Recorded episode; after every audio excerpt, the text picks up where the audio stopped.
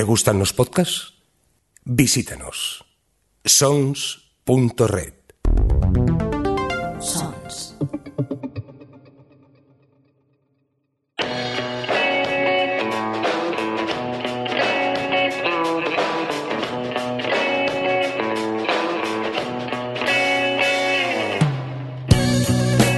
Parece que está todo listo para empezar a emitir. Efectivamente, amigos, amigas, tú nuestra infancia ha vuelto.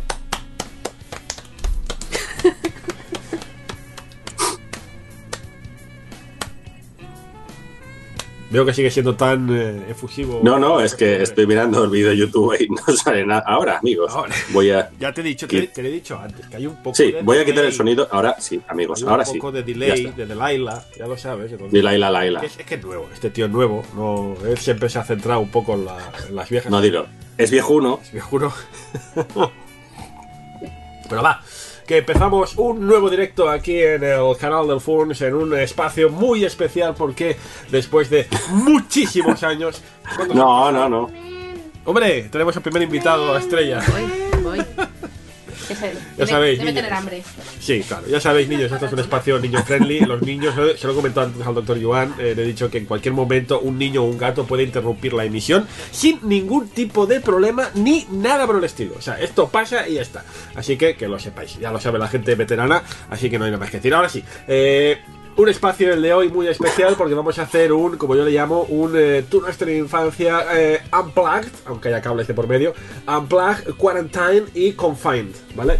Eh, un- Lo tiene todo, ¿eh? un de infancia sin, sin cables, sin red, sin, sin nada de nada y en el espacio del confinamiento y la cuarentena que nos está envolviendo a todos en este momento. Quiero dar, quiero pedir un fuerte aplauso, a pesar de que esto no lo va a escuchar pero en sus casas. Quiero que todo el mundo en sus casas, toda la gente que nos está siguiendo, aplauda fuertemente al doctor Yuan, por favor. Ahora España entera te está aplaudiendo, macho. Salid, salid a Sí, vuestro balcón, salid a vuestro balcón, a vuestra ventana y aplaudid, a- aplaudid a Yuan, desde- que, se, que se oiga. Toda España lo oiga entera. Me estoy mirando un poco arriba. Vale, o, o no. Mm, Bueno, va, eh, un poco de presentación. Para el que no lo sepa, eh, recordáis precisamente que hace una, bueno, una semana exacta hicimos un Descatalogados con Roberto Pastor. Descatalogados es el podcast que de vez en cuando celebro con él. eh, que hicimos, pues aprovechando esta situación excepcional de pandemia, pues aprovechamos para hacer un espacio aquí en directo hablando de recomendaciones y hablando de nuestras cosas. Eh, a partir de ahí, mucha gente, evidentemente, empezó a decir: Oye, Funs, tienes un podcast todavía más antiguo en el que participabas, que se llamaba Tu Nuestra Infancia, que quizás te acuerdas porque ganó un premio y todo, ganó un premio Bitácoras, que por cierto está por aquí, luego lo enseño. Me lo quedé yo, efectivamente, me quedé yo el premio. Pobre Joan. Pero espera. Anécdota 2. El premio y el móvil. Es verdad, porque el premio era un móvil, pero era el, el premio, el galardón y un móvil de ultimísima generación entonces. Que era un, era un Xperia, ¿no? Sí, un, un Xperia de estos. Un Sony no sé qué. Un Sony Xperia. Y, pero, como tú te acabas de comprar un móvil nuevo, Y tú, y tú necesitabas uno. y yo, te- yo te- estaba desesperado por tener uno nuevo, pues te lo, me lo quedé yo, me quedé las dos cosas yo. Hostia, qué rancio soy. Qué asco de, qué asco de pavo. Eh, bueno, pues lo dicho, con, con Yuan eh, hace muchos años celebrábamos el Tú nuestra infancia, alias el micropodcast más largo del mundo. ¿Verdad, Joan? Sí. Ganador del Guinness de micro, ah, micro, micro podcast más largo del universo. Sí. Un podcast que empezó, oyes, ¿no? Los gritos de la sala de tortura. Son como miles de voces de niños gritando al unísono y de repente. Era un podcast que nació, era un micropodcast, pretendíamos que no durase nunca más de 15, 30 minutos a lo sumo, que pretendía educar a nuestros colegas. Porque decíamos, "Esto- esta gente joven que nos rodea de repente no tienen ni idea de lo bueno de la vida, ¿verdad? Estos jóvenes no entienden. Y dijimos, no hay problema, vamos a hacer una serie de, cap- de programas hablando de lo bueno, bueno de la vida. Siempre acabando con ese, ese latiguillo de, tú no has tenido infancia, chaval. Si tú no conoces ¿Cuántos Reñir en programas- línea de puntos, Sí, ¿cuántos programas hicimos, Joan, de, de esto? ostras, ahora no me acuerdo cuántos, unos cuantos. ¿eh? Es fácil, pues vamos a la página de tu no has tenido infancia. Eso, te iba a decir, ¿te imaginas que tuviéramos un acceso a información instantánea? 28 programas, chaval. 28 había nada. programas y el último, el último programa fue el programa número 28, publicado el 27 de enero de 2016. publicado dedicado a Monkey Island. Mm, Magnífico magnífico programa. aparte. Magnífico juego, magnífico. Magnífica persona, magnífico. magnífico todo, en el que mucha gente recordará como al final del programa, eh, Yuan y yo nos comprometimos. Acordamos la posibilidad, lo antes posible, en 2016, dijimos, cuanto antes estará hecho, prometimos que habría un turno de infancia dedicado a Dragon Ball, partido en tres partes. Parte 1, parte 2 y parte 3. Como hacen esto, esto, Joan, tú lo sabes, lo que hacen los japoneses para decir 1, 2 y 3, cuando hay tomos de manga. Que el, el tomo 1 es el kanji de arriba, el tomo El de dos medio el de medio, es el de Naka y el de abajo es el el. de abajo. Esto siempre me ha flipado mucho los japoneses, pero bueno. Eh, ya os digo que hoy no va a haber especial. Cuando tienes dos, el de medio no está. Está solo de arriba y abajo. Exacto. Eh, ya os digo yo que especial Dragon Ball hoy no va a haber. pero bueno. O la- a la repente la gente abandona en masa, todo. Ah, uh, fuera, uh, uh, queremos queremos a Bender. Ay, es muy difícil huir del bebote. Es muy difícil huir del debote, ¿verdad? Sí, sí. Oh, vaya. Eh, pero vamos a hacer un contenido, ya te digo, unplug, sobre todo aprovechando que Yuan ha estado estas últimas semanas hablando en su Twitter, de hecho tenéis que seguirlo, arroba yuanyu9, hablando mucho del Sonic Jump. En el chat dicen que se te ti muy bajo y a mí muy alto. ¿Qué me dices? Bueno, pues me acerco, yo te bajo un poco, te bajo a ti un poco el audio y yo me acerco un poco más al micro. A ver si así. Es- Esto es un poco, es un poco también lo malo de los directos, que dependes un poco del feedback de la gente que te sigue. ¿no? ¡Hola, magia del directo! Bueno, eh, antes, de, antes de empezar con esto, Yuan, eh, la gente lo pregunta, la gente lo pide. ¿Por qué os separasteis? ¿Por qué no hubo más infancias? ¿Qué pasó? ¿Qué es que ya no os habláis, os odiáis? La gente llegado a preguntarme esto, ¿eh? Dice, pero tú y el doctor Yuan aún no os habláis. ¿Sois, ¿Sois colegas? ¿Qué pasó, Yuan? La, la vida, el, el universo, todo lo demás. Responsabilidades por parte de unos y otros. Hay mucha gente, yo solo te digo, hay mucha gente que culpa de, de que no haya más infancias al corte inglés. es publicidad. El corte inglés patrocina este espacio. ¡Por vuestra Sí. culpa! Sí. Bueno, sabes que hoy se ha sabido que han hecho un ERTE. Sí, sí, te iba a decir. Eh, Amigos, de momento voy a cobrar. El mes que viene, mm, Ya si eso ya tal. bueno, pues lo dicho, seguid a Yuanyo, arroba Yuanyo9 para ver datos muy interesantes y súper chulos del Shonen Jam. Shonen Jam, Yuan, empezamos ya, directo, sin, sin titubeos. Empezamos Jump. Empezamos. Bien. Joder, empezamos Jump, la madre que te parió. Eh, eh, Shonen Jump, ¿qué es el Shonen Jump? Mira que le hemos dedicado a esta revista veces en el programa, ¿eh? Pero vamos a recordar, ¿qué es el Shonen Jump, amigo Yuan? El niño también está de acuerdo. Bien. El pequeño nazi. El agua. pequeño. sí, no es lo más, es lo más ¿Se bonito. puede decir en antena esto? Por poderse se puede, otra cosa es que luego YouTube lo, lo, lo corte. Pero bueno. Yuan, ¿qué es el Shonen Jump? Para los jóvenes, Eh, para ver, los juveniles. Shonen Jump es una revista de la editorial Shueisha, Mm. que es una editorial bastante conocida en Japón y fuera de él, donde se han publicado bastantes series de las que nos han llegado Bastantes. en forma de anime o de manga aquí a nuestro país. Bastante, O sea, dice. Hombre, han llegado bastantes, no han llegado todas. No. ¿Qué diga? Pero decir que bastante, casi todas. De nuestra infancia, casi todas vienen de allí. Mm, porque nosotros fuimos unos privilegiados también. ¿Tú crees? Sí, porque en el 90 y pico, que es cuando pegó el pelotazo la Shonen Jump, que es cuando vendió el 7 millones y pico, una cosa así de eh, ejemplares, era por ahí, era el 90 y algo. O sea, era el. Arriba, el, la, en la curva de venta de Shonen Jump, el 90 y pico es el tope. De hecho, lo comentamos en, en qué programa fue. Comentamos un poco esta historia, ¿no? De cuando el Sonic Jam se pegó el, el batacazo. Entre muchas En comillas. el 95 por ahí. Ah, ya me acuerdo. Es, es el cuando dejó de publicar Dragon Ball, Claro. dejó de. Senseiya. eh, bueno, hablaremos de todas estas series. No, ¿eh? pero. por Mira, fue en el programa 25, 7 de octubre de 2013. Y dedicamos el programa a City Hunter, una de las series que estuvo de, de uno de los autores Sí, grandes. en el de 95 Jump. dejando de publicar eh, Dragon Ball, Yu Yu Hakusho, eh, por ejemplo. Entonces, Bueno, pero que en este programa, el programa 25 de 2013, hace 8 años, 7 años, ya dedicamos un, un- explicamos un poco de esta, de esta curva, ¿no? Que también le intentaremos transmitir un poco por hoy. o sea, me estás diciendo que éramos unos hipsters de este propio programa. Sí, mira, perdona, Joan, un segundo. Eh, es que ha, ha habido una pregunta. Jorge Pérez en el chat nos ha dicho: Funs, ¿podrías mostrar los pollos que siempre decíais que eran los productores de nuestra infancia? ¿Te acuerdas de los pollos que eran los productores? Pues Me acuerdo. Pues están aquí. Están aquí. Los pollos están aquí. Están aquí los productores. Existen, eran de verdad, no, no eran. Existen, eran de verdad. Eran de verdad los pollos. No era un invento de nuestra mente calenturienta, no, no. No, no, no. Además están limpitos porque los lavé hace poco, porque estaban llenos de polvo, pobrecitos. Sí, sí, los pollos existen, Jorge. Claro que sí. Bueno, Shonen Jump, la revista. Revista en la que se publicaron grandes cantidades de series míticas, no solo en Japón, sino muchas que llegaron aquí. Hemos dicho unas cuantas: Dragon Ball, eh, los, caballeros, los Caballeros del Zodíaco. Saint Seiya, sí. Hablaremos un poco de estas series principales, haciendo un poco de ejercicio nostálgico. Algunas, eh, es que Yuan tiene una cantidad de anécdotas de estas series alucinantes. Me ha contado antes unas anécdotas de Kinnikuman, alias Musculator, que algunos recordarán que se emitió en algunas comunidades de España, que a mí me ha dejado con el culo torcido. Pero esto será.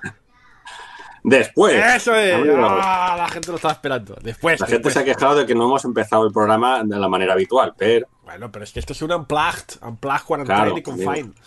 Así que nada, Shonen Jump, amigo. Eh, una revista que tiene cuántos años ya? pues se empezó a publicar en el 68. Calcule usted. Es interesante que sea precisamente el año 68 cuando se empieza a publicar esta revista, ¿no? Porque es un poco cuando Japón ya está en esa en ese fenómeno que se le llama la ¿cómo se llama? La, la- la burbuja del crecimiento japonés, algo así, no me acuerdo cómo se llama exactamente. Que es el momento en que Japón deja literalmente de ser un país tercermundista después de la Segunda Guerra Mundial. Sí, era el milagro económico de Japón. Eso. Es como. Eso, el milagro Algo así le llaman, sí. el milagro económico. Que bueno, que hizo que Nintendo, todas las grandes compañías de hoy, pues Sony, pues fueran lo que, lo que son hoy en día, ¿no? Pero fíjate, la Sony Jump se empieza a publicar en esa etapa, ¿no? Pero es una... A ver, de hecho, empieza en julio del 68 para intentar competir con revistas rivales de otras compañías. Ah, Kodansha y Shogakukan estaban publicando, por esa época ya estaban publicando. Quiero O sea, decir, Kodansha, sí, Shonen Jump no es la primera. Si la más ni famosa. mucho menos. pero no es de hecho, ahí había revistas anteriores. Pero digamos, de, mm, Shonen Jump llegó a ser la más conocida a nivel de publicación de manga para chavales. Porque ya te digo, llegó a publicar, ya te digo que era un, un no sé qué número del 90 y pico, que eran 6 millones y pico, 7 millones de ejemplares, que era una burrada. De hecho, lo comentamos en el especial este de City Hunter, que eh, la Shonen Jump llegó a tener tanta, tanta, tanta pasta que se anunció en la Fórmula 1. En la, Me acuerdo, Creo, creo sí, que era la... la- en, en- en la- en- bueno, en McLaren creo que era, ¿no? En McLaren Marlboro. Uno de estos, sí, sí. McLaren Marlboro, eh, la verdad es que Sí, sí, también sí, ese, ese. era un anuncio muy pequeñito, pero en la punta del monoplaza del McLaren Marlboro había el logo de la Shonen Jump. O sea, para que veas, vale, sí, era un anuncio muy pequeño, pero es que ese anuncio pequeñito en el morro de la McLaren, imagínate lo que llegaba a costar. Eh, sí, sus dineros buenos. O sea, que hacían mucha pasta. Pero mm, llegó un momento que eso se fue un poco a, a pique, ¿no? Es lo que pasa, las vacas gordas siguen. Vienen seguidas por vacas no tan gordas. Nos estamos, Bueno, en fin. nos estamos yendo un poco por las ramas, porque Sí, hemos como, qué raro. Nunca ocurre esto. Pero luego lo retomaremos esto y hablaremos un poco. Yo, yo comenté en este especial y también lo comentamos en su momento que posiblemente el hecho de que Naruto, One Piece, Bleach y todas estas series se hayan alargado tanto es precisamente por este fantasma del 90 y pico, ¿verdad? Más o menos. Pero Sí, después lo que serían Después. lo conocido como los Big Three, ¿vale? Los, las tres grandes series, sí, eran las que en teoría dicen las malas lenguas de que aguantaban la Shonen Jump. Pero claro, entiendo que era después del batacazo que nos pegamos en el 95, cuando dejamos de publicar Dragon Ball y tal, mm, vamos a intentar evitarlo por todos los medios. Eh, estamos en el principio, en los en el En el principio 68. de los tiempos de la Shonen Jump, que es el 68 concretamente, Antes de, Eh, antes de, de eso, Yuan, eh, estaban, pues claro, estaba Doraemon, estaba Osamu Tezuka haciendo cosas en otras revistas, entiendo. en realidad no. Ah, ¿no? Doraemon se empezó a publicar en el 68. Ah, sí. Yes, El mismo lo he visto año. hace un ratito. Resulta que Doraemon se publicó, lo publicó Shogakukan, Shoga- ah, eh, Shoga- que es, que es rival. La Shonen Sunday, sí. A ver, sí y no, amigos, porque ahí está la anécdota que comentamos el otro día. Bueno, tú y yo a nivel privado, esa gente Sí, no sabe, de, correcto. no sabe Aquí de qué en- hablamos. Yo siempre había pensado que Shueisha, con la Shonen Jump, tenía como rivales pues otras revistas como la Shonen Sunday de Shogakukan, por ejemplo, la Shonen Magazine de Kodansha y tal. Vale. En la Shonen. Sunday y, y- que se publica, por ejemplo, para que la gente se haga un poco. En Shonen Sunday publican, por ejemplo, Detective Conan. Ostras. vale, o- ok. ¿Vale? Eh. Series de eh, eh, Mix, por ejemplo, de Adachi, la publican en Shonen Sunday. Bien, vale, o sea que Eh, es potente, potentilla. ¿vale? Eh, Silver Spoon, Sí, de. o sea, Hiromu Arakawa Es- publica en Shonen Sunday Shogakukan. O Vale. sea, quiero decir, es una revista, es una editorial potente también. Entonces uno podría entender que la Shonen Sunday y la Shonen Jump eran algo así como el lecturas y el 10 minutos.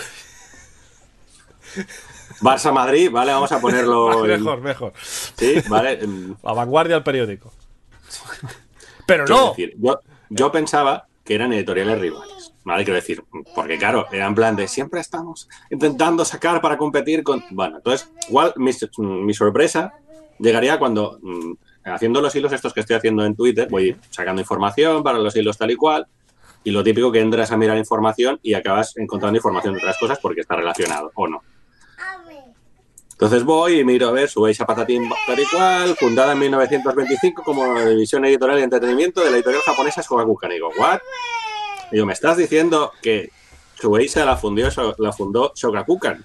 Sí, originalmente Shueisha era la división de entretenimiento de Shogakukan, que es una editorial que, aparte de publicar cosas de manga, ha publicado de todo, diccionarios, literatura, no ficción, Bueno. DVDs infantiles, cosas en general de editorial. Bueno, Joan, el Madrid, el Madrid lo fundaron catalanes, o sea que es más o menos lo mismo, ¿no? Sí, bueno, quiero decir, entonces, originalmente Shogakukan iba por el tema del educativo. Dijeron, vamos a sacar una subdivisión, una línea que será Shueisha. Posteriormente, se, se, se, em, Shueisha se convertiría en una editorial independiente, pero originalmente era como una línea donde salían las cosas dedicadas más al entretenimiento de Shogakukan. ¿vale? De hecho, la Shonen Sunday es del 59. Del 59. Yes. Ostras, pero el 59 Japón estaba... A ver, entiendo que no publicaba las mismas cosas en el 59 que después. No, hombre, ya. Pero, Pero empezaron a sacar una revista Pero- Shonen en el 59. pero Joan, Cuidado, ojo. entonces, si ¿Qué más han publicado Shogakukan? Que estoy mirando aquí. Vale, Sí. pero si Shogakukan... o- No sé si se pronuncia Shogakukan. Yo siempre he dicho Shogakukan. Tú dices Shogakukan. No sé cuál es la pronunciación. Porque la O es no se acentúa. Ah. Shogakukan. Vale, pues Shogakukan eh, fundó Shueisha. eh, son las dos grandes rivales. eh, pero, Pero aún hay más, amigos. pero, pero espérate, pero, pero siguen siendo propiedad del mismo tío. Hay un señor en Japón gordo desde, desde su, su despacho diciendo ¡Jojo, todo es mío! A ver, eh, después de la Segunda Guerra Mundial eh, se prohibió que hubiera Zaibachus. Los Zaibachus mm, básicamente es no puede haber un monopolio, o sea, una mega mm, empresa donde que, que tenga incorporado todo, ¿vale? Por el tema del- de las leyes antimonopolio famosas. o sea, se Pero prohibió. ya sabes, no puedo creer que no sea mantequilla. Es de, vale, no son todas de. pero No son todas del mismo, Pero, pero, tienen acciones unas de otras.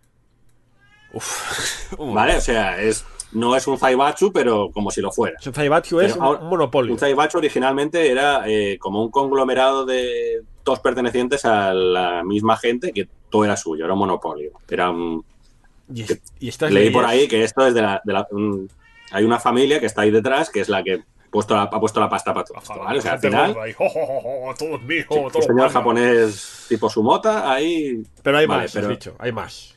hay más. Hay sí. más. Bueno, lo que te iba a decir, Shogakukan, por ejemplo, ha publicado, aparte de Doraemon, eh, Inuyasha, porque evidentemente. mm, Señora Rumiko publica en Shonen Sunday. Rumiko eh. Golgo 13, por ejemplo, también lo publica Shogakukan. Luego 13. pero me parece que no en Sunny. Tiene que tener una, entiendo que tendrá una revista orientada ya a público más in. Pues eso, de, de Conan, los mangas de Pokémon han salido Es verdad, Shogakukan. verdad. Y siguen saliendo, porque esto es un. Claro, también, Eso aquí que estoy va- viendo. va por el tomo 40 o 50, yo qué sé. Vale, entonces. eh, lo que tenemos decir. Sí. El, Shueisha empieza publicando otras revistas. Antes de salir Shonen Jam había otras revistas en es la Empezaron como la Omoshiro Book, después sacaron Shonen Book, Shonen Book. Shonen Book. Hay una revista que se llamaba Shonen Book, que era la revista que sacaron como revista hermana de Shoujo Book, que era la que triunfaba. Shoujo Book después acabaría desembocando en Ribbon, que Ribbon ya te sonará más. Hombre, Ribbon es la de los ojos. Es que lo petó. O sea, como revista Shoujo, por lo visto, era un- una pasada. Entonces dijeron, queremos sacar una revista de Shonen que llegue a tener el mismo éxito que, que la Shoujo Book. Y se llamó Shonen Book. Eran súper originales. Esa revista desembocó en Shonen Jam. O sea, en el 68, que todavía se publicaba Shonen Book, eh, dijeron, vamos a sacar un especial que se llamará Shonen Jam. Después de salir Shonen Jump lo petó tanto que dejaron de publicar Shonen Book y, solo quedaron publicando Shonen Jump como revista de Shonen. Pero, O sea, quiero decir, antes de la Shonen Jump había revistas de, en, en Shueisha. pero la, la, la Shonen Jump, cuando aparece en ese año 68, evidentemente es una Shonen Jump muy diferente a la que es hoy. No se parece en nada. En Eh, nada. Pero espera, es que de la anécdota de lo de las eh, empresas estas Ah, hay más, relacionadas. verdad, Ah, hay más, hay amigos. más, hay más. Aquí el gordo, el gordo sí. está ahí. ¡Ja, ja, ja! Tengo más Sí, sí. manga. ¿Qué dices? No tengo bastante con tener Shogakukan y, y, y ¡Quiero Shueisha. más! ¡Quiero más! Y en el 73, Shueisha funda Hakusensha. Y tú dirás, bueno, Hakusensha me quedo igual, no, sé qué es. No sé qué es, no, lo siento. Vale, eh, sabe Hanato. Yume, por ejemplo, que es una revista súper famosa del tema shoujo, es de Hakusensha. La Young Animal, que es donde se publica Berserk, es de Hakusensha. ¿Vale? Berserk ya te suena más. Hombre, sí. Bueno, no sé si el autor tanto, porque a veces se le olvida. Sí, pero quiero decir Ya, ya, ya, que también es, es potentilla, ¿vale? Sí. Entonces, Y también es suya. tienes. Tienen acciones de las otras dos. O sea, las tres, las tres eh, empresas tienen acciones de las demás. Pero, a ver, espérate, pa, Paula, pa, pausa, pausa, pausa. O sea, en este, en este, en esta, en esta lista de editoriales y revistas que has dicho, has dicho un montón de mangas, un montón de revistas, un montón de historias. Aparte de todo este grupo, ¿hay algo más fuera o está todo ahí? No, hay- no existe la competencia, no hay nada más allá. O sea, ¿qué manga hay que no se qué manga famoso hay que no se publique en estas, en esta mega editorial gorda de. Kodansha, por ejemplo, no está ahí. Ah, Kodansha no es de ahí. Amigo. Eh, Akita Shoten tampoco está ahí. O sea, me dices Japón, que casi no publican nada, eh, te diré que hay otras, ¿vale? Pero que esta es muy gorda. Estas tres, estas tres editoriales pertenecen al grupo Hitotsubashi, señor que es uno de los grandes grupos editoriales de Japón por motivos evidentes. Porque están copando bastante mercado, el señor Gordo. No son los únicos, pero Vale, o sea, aparte de cosas de manga, publican Bueno, más cosas, vale. ¿vale? Revistas de manga y, Sí, no, y- bueno, y, y, de, apar- y de moda y, y de revistas, en tipo- general. Sí, sí, no, eh, además, eh, sin ir más lejos, Shonen Jump no es más que una punta de lanza de todas las cosas relacionadas con Tienen un montón de revistas, de, pero aparte de revistas de manga, tienen otros temas que no son de manga que también. Sin ir más lejos, soy muy fan de la V-Jump, que es así, que es mensual, ¿no? Creo recordar. Es un proyecto paralelo, entre comillas. A ver, eh, sí, de hecho, Te he pillado, te he pillado, he pillado al doctor Yuan, esto es algo inaudito. no, es que- te iba a decir, es que la V-Jam, mm, lo tengo aquí, es que dejó de ser V-Jam. Bueno, Originalmente era, era eso, sí. era como una, mm, una subdivisión, no sé cómo decirlo. Era Partió como- aparte, era- originalmente la Shonen Jump se salían unos artículos sobre el tema de videojuegos. Vieron que triunfaba y dijeron, vamos a sacar una revista solo de esto que parece que a los chavales nos está gustando. Exacto, de hecho, si- de hecho si, si luego me permites, es que precisamente es, un, es uno de los capítulos de mi futuro libro. Ah, vaya. que hablo de cómo la Shonen Jump no solo fue una revista pionera en el, en el mundo del manga, pionera, vamos, más que pionera en el sentido de grandes artistas, grandes, grandes series, sino que también lo fue en el mundo del videojuego. O sea, Shonen Jump hablaba de videojuegos cuando nadie hablaba de videojuegos, cuando no había ni siquiera una Famitsu, ni había ninguna de las grandes revistas del, del mundo editorial japonés. O sea, que tela también con la Shonen Jump en el nivel videojuegos. Y luego, si lo que dices tú, ya acabó degenerando. La V Jump es como una Shonen Jump más de videojuegos, también con mucho Dragon Ball, mucho, ¿no? Eh, Sí, a ver, básicamente eran artículos y noticias de videojuegos, pero con cómics, bueno, mangas, de evidentemente basados en videojuegos. Porque para eso te estabas comprando la revista V-Jam, es que te gustan los videojuegos, si no, no te la compras. Espera, que te has espina aquí. Sí, ya, ya he leído el chat. De... No, es que- lo siento, eh, pero. Uy, bueno. Eh, bueno, pero. A ver, volvamos un poco a, a los inicios, al principio, año 68, ¿no? Esta Shonen Jump. Ay, va por ti. Eh, esta Shonen Jump que no tiene absolutamente nada que ver. De hecho, podéis buscar al internet. La portada es así como un. Es, es- es- es todo lo contrario a la Shonen Jump de hoy en día, ¿no? Que es una portada Bueno. histrónica llena de personajes, llena de cosas. Aquí es, mucho más sencillo, mucho más básico. ¿Qué tenía esta Shonen Jump? Háblame de A esta. ver, las primeras, la- las primeras Shonen Jumps básicamente, primero que no era una revista semanal, o sea, todavía no era semanal. Era, se publicaba más o menos cada, cada 15 días y solían ser más bien eh, capítulos autoconclusivos, Ajá. ¿vale? Veo, por ejemplo, en Ah. esta primera portada, veo un, un manga de un corredor de coches, ¿no? Debe ser también una historia de estas que dices. Sí, eh, tienes eh, también uno de un samurái veo aquí a la izquierda y arriba pues tienes aquí un... Yo que sé que tú eres, Chaval. estás empezando a coleccionar Shonen eh, seguro que has mirado cuánto cuesta esto.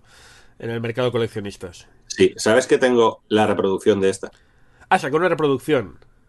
Coincidiendo con el 50 aniversario de la revista, que fue en 2017, Claro. eh, reeditaron una serie de Shonen Jumps míticas de la historia de Shonen Jump.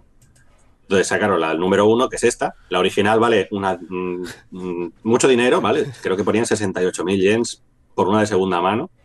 Hombre, Y esa era espera. Joan, Joan, Joan, espera. Todas son de segunda mano, entiendo.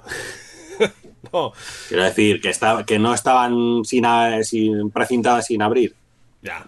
Puedes encontrar revistas posteriores que en algunas te pone que están Ya, ya, como ya. Sin, sin, sin usar. 68.000 yenes, que debería ser al cambio unos... Mm, pues espérate, calculadora por aquí. Tienes ahí, siempre tiene, doctor Iván tiene su calculadora yen, euro, euro, yen. Porque nunca se sabe cuándo puedes necesitar una conversión rápida, ¿no? 578.000 578.000 no, será 578 euros. Mm, a ver, sí, puede ser. No, es pero que es que a lo mejor. 500.000 euros no creo que valga, Joan. Es que, No, joder, no. 500.000 euros es mucho dinero, ¿eh? Para una revista. No, no. Por más número uno que sea y más Shonen Jump que sea. No, Aprovechando que tenemos. Voy a, voy a mirar por curiosidad. me vas a hacer buscar a mí. ¿Cuánto vale, 68.000 Japón No, yen. no, sí, 500. tú, que, que si es 68.000, 562 serán 578, euros. Pero quiero mirar a ver si es, si es ese precio o es todavía peor. Busca, busca, como si, como si no estuviéramos en directo, ¿eh? Tú tomas no, no, pero- tiempo. Yo ya lleno los, los huecos. ¿Qué tal, Salva? ¿Cómo estás? ¿Cómo estás, Salva? Hacho. Eh, Eh, ¿Y no te has pensado en comprarte una? Una de estas Shonen Jump. sí, Puro? 60.000 yens, mira, no, no me he equivocado mucho. Y cómo lo tiene el tío, ¿eh? Lo tiene ahí listo para comprar. ¡Compra! ¡Cómprala! ¡Cómprala ahora! La puedes comprar si quieres, pero Iván, no voy a comprar porque tengo una reproducción Ahora de que, la revista. ahora que tienes dinero, compra. A ver, ¡Cómprala! puedes encontrar, a ver, puedes encontrar revistas del mismo año o no, porque veo que están todas agotadas, pero se vendían por algo menos. Tú sabes que hay, hay estos, hay gente Cinco, que hace, hay gente que hace streams, hay gente que hace streams que pone esto de donaciones, ¿no? Mm. Que dice, ah, y, y va saliendo en la pantalla, va saliendo, ah, tal ha donado un, de- un euro, tal ha donado dos euros. Podemos hacer el próximo día un stream en que la gente me dice, dona dinero para comprar el número uno de Shonen Jump para Joan. Joder, tío. Uno, Pero, uno, en serio. dos dólares, un euro, dólares, A cuatro. ver, lo dicho, que para el, el 50 aniversario sacaron reproducciones de varias revistas míticas, digamos, con capítulos Sí, sí, o... Por ejemplo, la revista que vendió 6 o 7 millones sacaron reproducción de esa misma revista. Ujú. ¿Vale? Del 90 y pico. O sea, por ahí tienes la 95. reproducción, o sea, has visto lo que hay en el interior. A ver, lo he ojeado por encima también. Eh, las tengo ahí, pero... Eh, Tiene ya una edad, vale, vamos a dejar. Eh, en esta es interesante de ver lo que sale. pues. En esta primera Shonen Jump ya veo que ya hay el mítico logo del pirata. Sí, que- sí, sale desde el principio, ¿eh? el logo de pirata. Leí, es que hay un manga que se ha publicado en España, que es cómo se hace la Jump. Literalmente Correcto. se llama así, es un manga... fan- Bueno, el dibujo es terrible, pero el contenido es, es crema. El- eh, y sí, me parece recordar que leí que nadie sabe muy bien de dónde salió el logo este, ¿no? Que se ha perdido con el, con el tiempo. Sí, a ver, cuenta. Que de 68 a lo mejor el señor que hizo el logo ya no está, no está entre nosotros. Pero que, que alguien le tuvo que decir a este señor, hazme un logo de un pirata.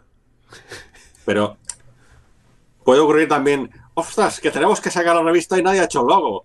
Pues tengo aquí este que me ha pasado mi primo. Es una revista de piratas, claro. Pon de momento el pirata y ya al número siguiente lo cambiamos. Pues no se cambió nunca. Podría ser. No lo sé porque no- lo que tú dices, no hay a ciencia cierta un Bueno, re- re- recopilado, recordado en ningún sitio donde... Vale, entonces, esta es la primera Shonen Jump. Eh, ¿cuándo, ¿En qué año podemos considerar que la Shonen Jump ya se vuelve un poco el, el estándar que, que conocemos hoy en día? Recordamos una revista que se publica cada semana y de cada ejemplar se, se imprimen, pf, ¿cuánto eran? No sé cuántos millones de ejemplares de forma semanal. Es una, es una brutalidad. Mm. Bueno, ahora publican ya bastante. Expliquemos. Actualmente se publican bastantes menos ejemplares en papel. Mm. Porque hay mucha gente que ahora lee en digital. Sacaron, no hace mucho, Suiza sacó el tema de la Jam, el, la Jam Plus, aquí es Manga Plus, De hecho, donde van publicando los capítulos en, en formato digital. es brutal porque tanto que aquí cuesta que arraigue el, el cómic o la novela digital.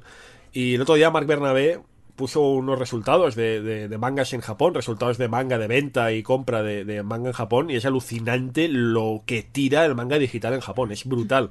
Entiendo que por necesidad, evidentemente, pero es alucinante lo bien que ha arraigado lo digital en Japón en este sentido. Sí, a ver, también entendamos que en Japón eh, antes lo que hacía la gente, se compraba la Shonen Jump o revista mm, equivalente para el commute, que sería como voy de mi casa al trabajo y tengo una hora o dos, porque, vivo, porque vivir dentro de la ciudad capital vale una pasta. Entonces mucha gente vive en las afueras, barra extra radio, lo que sea. Entonces, una claro, hora y pico de tren, vamos, sí, sí. entonces, tengo una hora y pico mm, en la que tengo que estar en el tren donde no puedo hablar ni, es- ni ponerme historias porque en Japón, en los transportes públicos, tienes que tener el móvil en silencio. Entonces, ¿qué hace la gente? O, o cuando no había móvil directamente. Cuando no había móvil, pues evidentemente no podían escuchar nada, pero iban leyendo en el, en el tren. Exacto. Entonces la gente se compraba la revista que me valía un nada porque puede valer 300 yens una, Sí. una Shonen Jump de Sí, estas. sí. Y eso ahora, antes valía incluso más barato. Son, son dos, dos euros, tres euros. Si llega, sí. Dos euros si llega. Entonces quiero decir, vale, es un tocho, seguramente después lo voy a tirar o se lo voy a dar a alguien o lo voy a dejar para que lo recicle. Es que eso es importante, ¿no? Notar que las Shonen Jam no están hechas, a pesar de que haya coleccionistas como tú, no están hechas para guardar. A Están ver, hechas para de hecho, las revistas son tan baratas porque están publicadas en papel reciclado. O sea, eh, mm, vale que tienen páginas a color y sí, Sí. que a lo mejor la gente lo que hace mucho, yo lo que he visto que hacían seguramente es las páginas a color sí que las cortaban y se las guardaban porque era, la- era el papel bueno. O yo que sé, tenías alguna También, historia de esta. no solo porque no solo porque sea más barato hacerlo reciclado, sino también porque como cuentan en el manga que os comentaba hace un momento, si hicieran toda la tirada de semanal en, en papel bueno, el Amazonas no duraría ni dos días. Claro, sí. vale, también. Ahí también, ¿no? claro. Pero quiero decir que el, en Japón todo el mundo sabe que el, el espacio es muy limitado. En Japón las casas son, son enanas, en general. Sí, sí. O sea, si eres Toriyama y tienes toda la pasta del universo, pues seguramente tengas un caserón de estos gigantes. Pero si eres un japonés de. Tampoco es tan grande, ¿eh? el caserón de Toriyama. Tampoco es tan grande. Que el tío, Bueno, el tío baja la basura a él, ¿eh? ¿No viste? Fíjate, ¿no viste si es, lo- como, es como uno de, de- uno de nosotros, ¿no baja la basura a él. Cuando hubo el escándalo de los papeles de Panamá, que fue hace, ¿qué año, año, dos años? Toriyama estaba en los papeles de Panamá, los famosos papeles de Panamá, y, y- y le hicieron una entrevista para un periódico pillándole literalmente tirando la basura. O sea, ¿Ves la foto de Toriyama en chándal?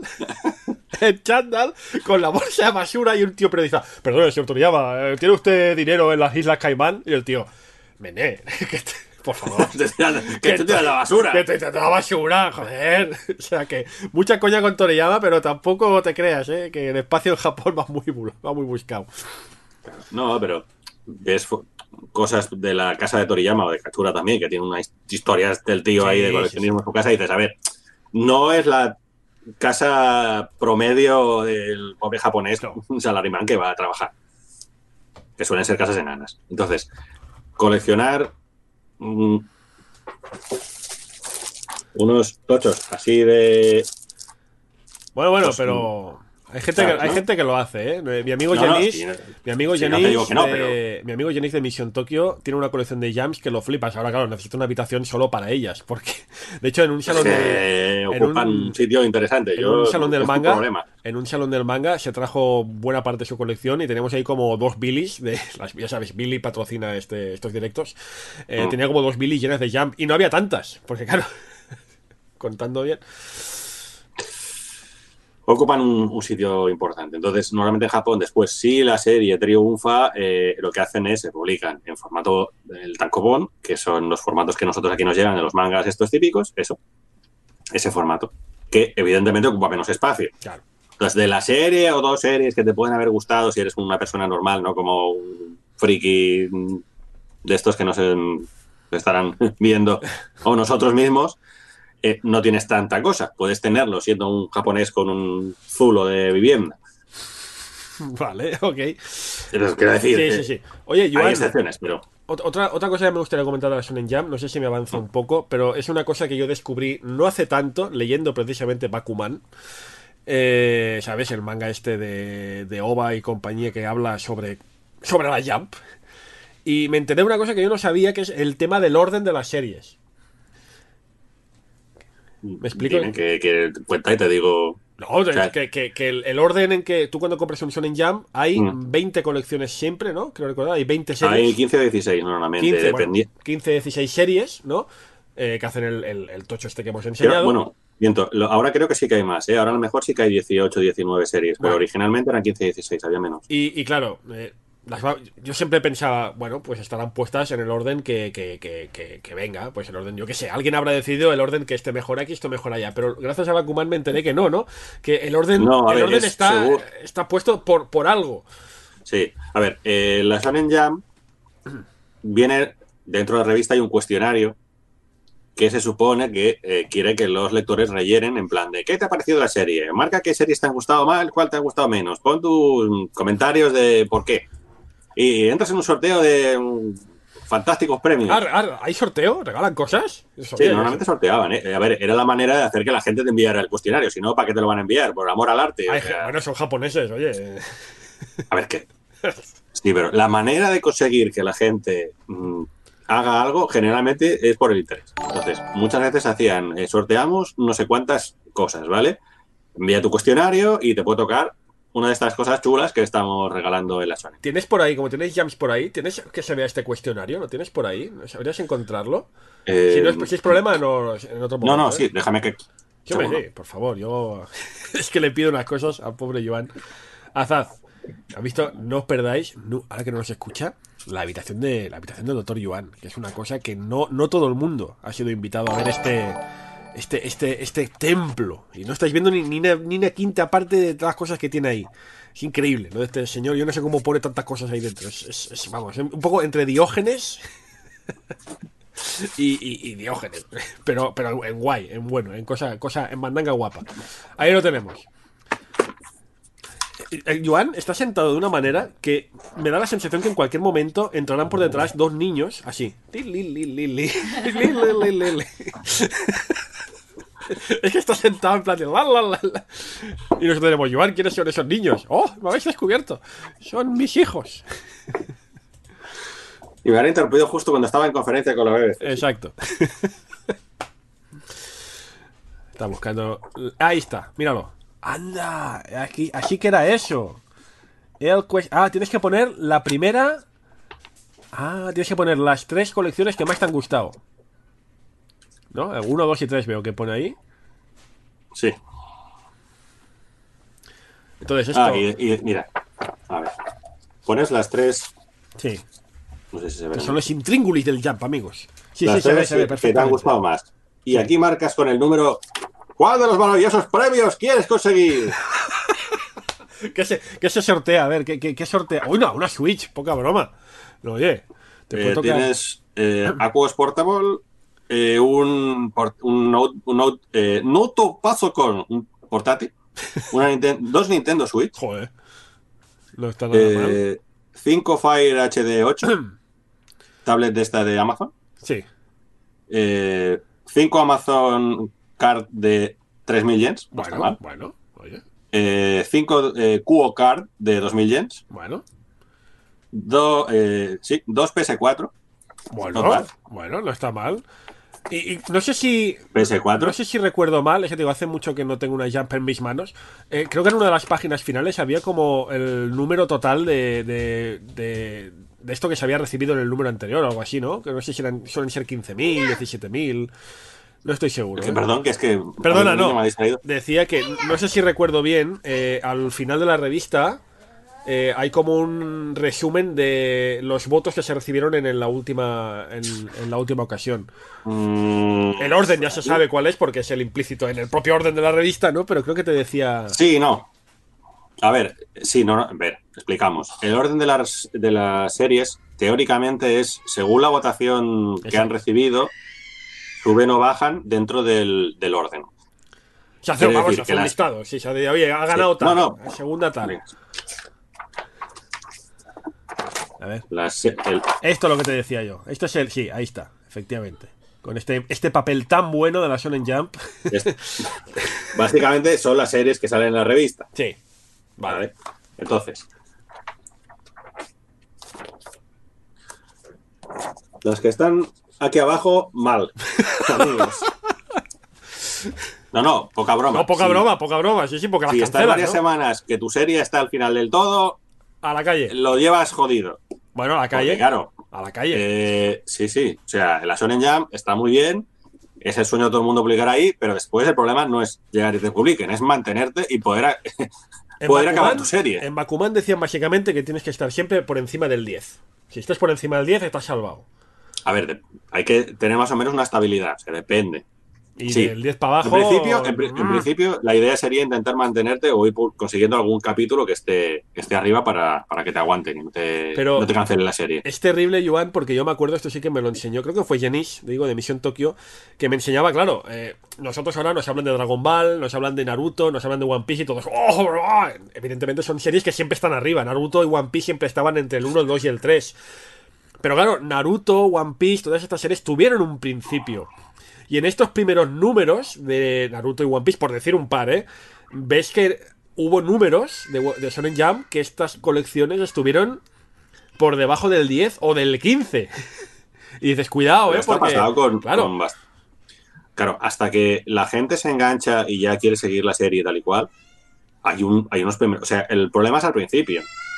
Mantenerse ahí, intentar ir sacando contenido que pueda interesar a la gente para que te mantengan y no, no te voten el último. claro. Que de hecho, esto se está viendo con las series nuevas que están saliendo ahora en la Sony Jam. Estas que están publicando en el, Sí, en el, en el Manga Plus. sí. Hay muchas de las nuevas que todo el mundo está.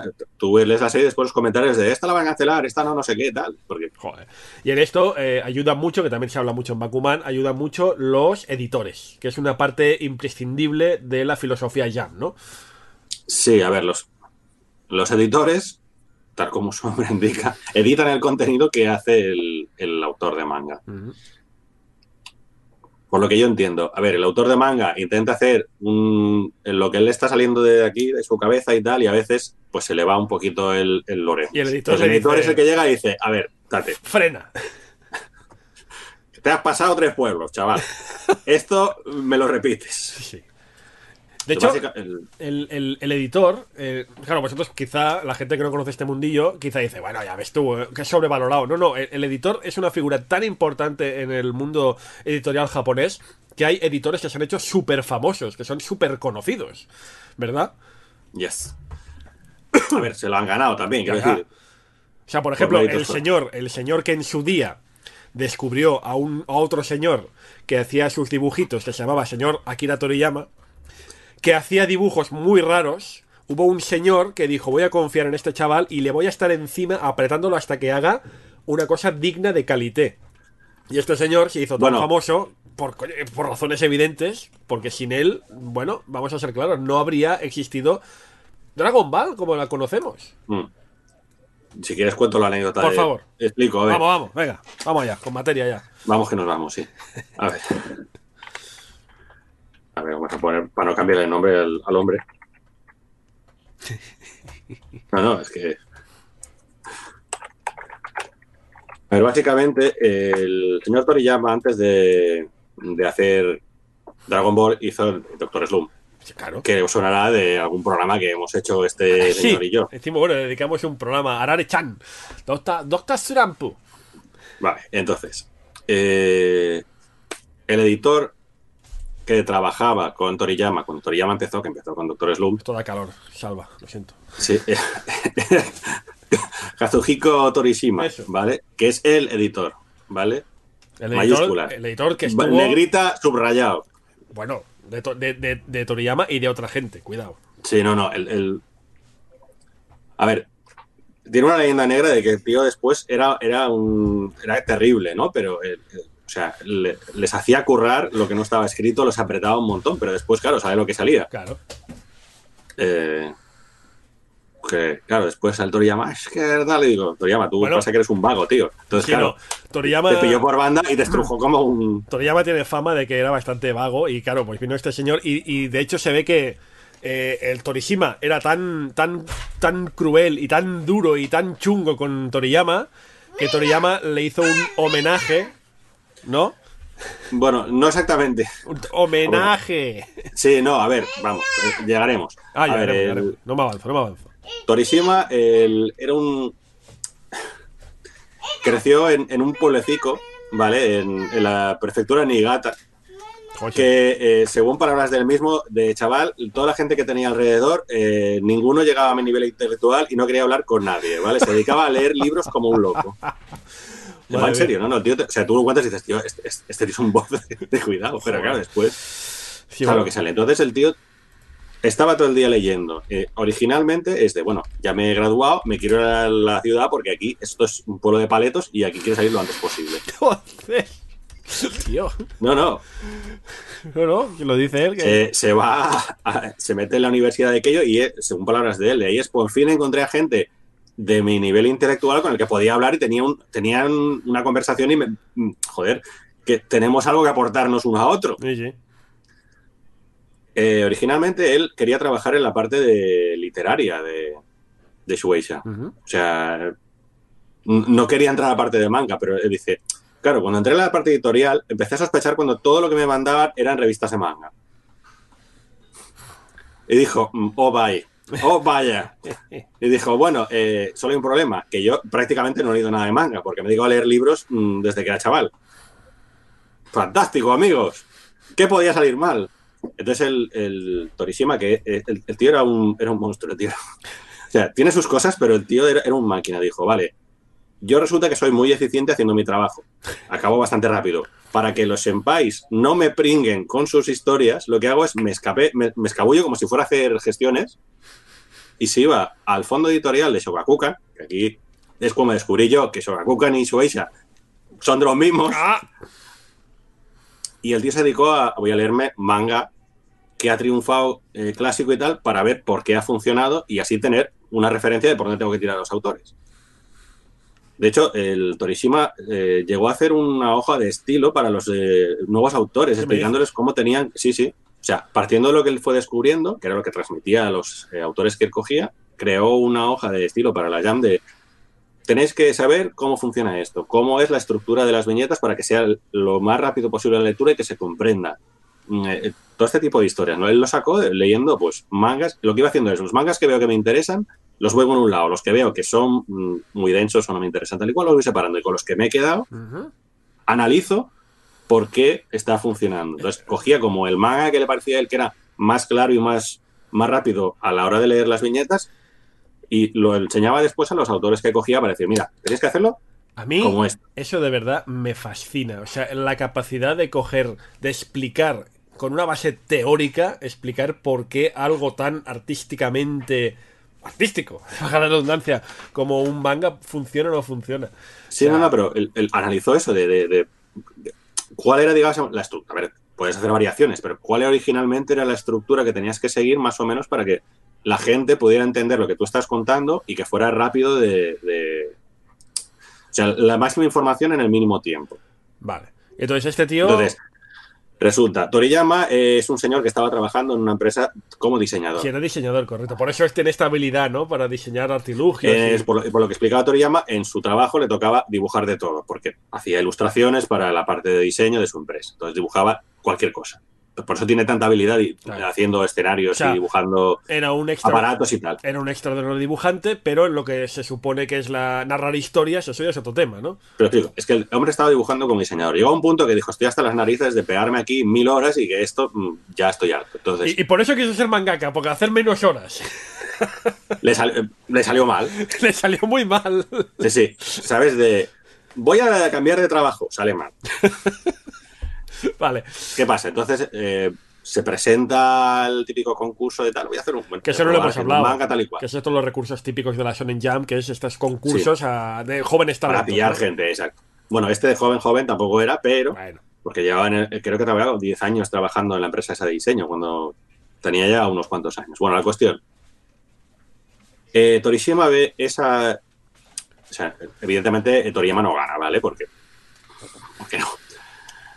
Pero el- al Torishima le llama la atención de que Toriyama se dibujaba sus onomatopeyas él mismo. es verdad. Como él hacía lettering para el tema de diseño, Mm. todo lo que son onomatopeyas, todo el tema del, del Sí, sí, sí. ¿cómo decirlo? El, el- la distribución, el texto tal, se lo hacía él mismo. Hecho, no, en- no- en- no utilizaba. En el Dragon Ball no tanto, pero en el anime de, de Ducto Slum se nota mucho eso, ¿no? Que ves las onomatopeyas japonesas en grande, de- Correcto, ocupando porque, eh, pantalla la entera. Es la primera serie que sacó. O sea, el tema es, eh, cuando publican Doctor Slump, por primera vez en la Shonen Jump, entra directamente a la semana siguiente en el número 3 de la lista. Pero esto no es gratis, amigos. No, no sale del aire. O sea, el Toriyama estuvo trabajando con Torishima 18 meses hasta que Torishima le dio el ok para decir, este sí que me vale Para para, un capítulo. la serie. Bueno, para, entiendo que, que para ese primer capítulo, que es el Sí, que sí. se lleva el, pelotazo. cuenta- sí, sí, pero a ver, cuenta es, hemos hecho el, el name, el como el esbozo del de- con los diseños de personaje tal y cual, lo presento, me lo serializan, que no es tan fácil que te lo serialicen eh, directamente en la revista, y entra y a la semana siguiente da el pelotazo. Eh, Tori- eh, eh, Toriyama contaba que cuando se cambió de, para montar su estudio, el Verde Studio, Ujú. se cambió de, de casa, se cambió de oficina. Porque claro, ya iba a trabajar en plan profesional, Con a asistentes y tal, claro. Bueno, después encontré que Toriyama realmente solo llegó a usar un asistente. ¿Qué El tío se lo hace casi todo sí, sí. Encontré las noticias no hace mucho. Si es Que hasta habitual. el 95 el tío tenía un único asistente. Si lo habitual siempre Por- es ver eh, gente desde- con por la, cuatro la noticia cinco- era que lo normal es que tengan un montón, pero Toriyama se lo hace, es Juan Palomo, se lo hace prácticamente el todo. Por eso después encontramos las, las noticias de los trucos de Toriyama para simplificar el trabajo. Claro, se lo hacía todo él con otro tío. Entonces es como, mm, a lo mejor no llegamos. Bueno, eh, me he descarrilado. Eh, lo que estaba contando, cuando se cambia de casa, el tío encontró 500 originales que le había rechazado el, to- el Torishima. 500 originales. 500 Bueno, páginas allí de, de, de páginas de manga que había hecho, que Torishima ha dicho, esto no. en Ala. 18 meses sale casi a página por día. Es que el, el Toriyama, por lo visto, eh, era una pasada el ritmo que tenía dibujando. Es que le sobraban, le sobraban días.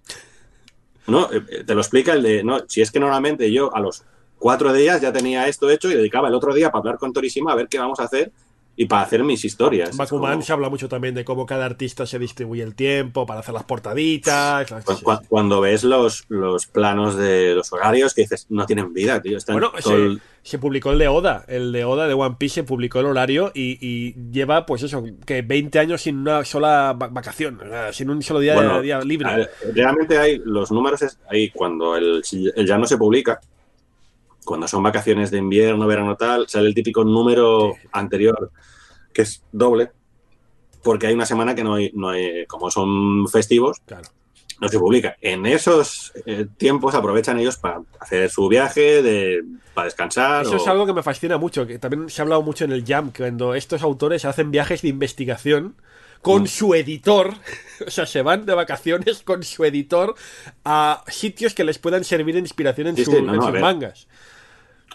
A ver, por lo menos, quiero decir, al menos les pagan el viaje. Quiero decir, de- dentro de lo, lo esclavizados que están, que no tienen prácticamente otra cosa que hacer, de vez en cuando les dejan. Leía también de Torishima, eh, aparte ahora comentaremos lo de su homenaje de Toriyama, eh, creo- leí también que Torishima es el responsable, después de ver que, a pesar de que Doctor Slum llegó y se pegó el pelotazo, Dragon Ball no fue el caso. Dragon Ball estuvo agonizando durante muchas semanas.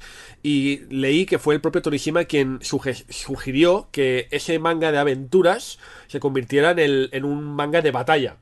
Que es Sí, el a- momento a, partir del, del primer eh, torneo, ¿no? El primer torneo de. Sí, a ver, estuvieron, de hecho, es- estuvieron ellos dos hablando de cómo podían hacer para que el personaje principal, Goku básicamente, eh, fuera creíble después de que eh, su- el manga de batalla va a subir, ahora va a ser más poderoso y tal. Entonces lo que hicieron es, tiene que tener más músculo, tiene que estar más mazado. Entonces es cuando hicieron el tema del el cambio de edad.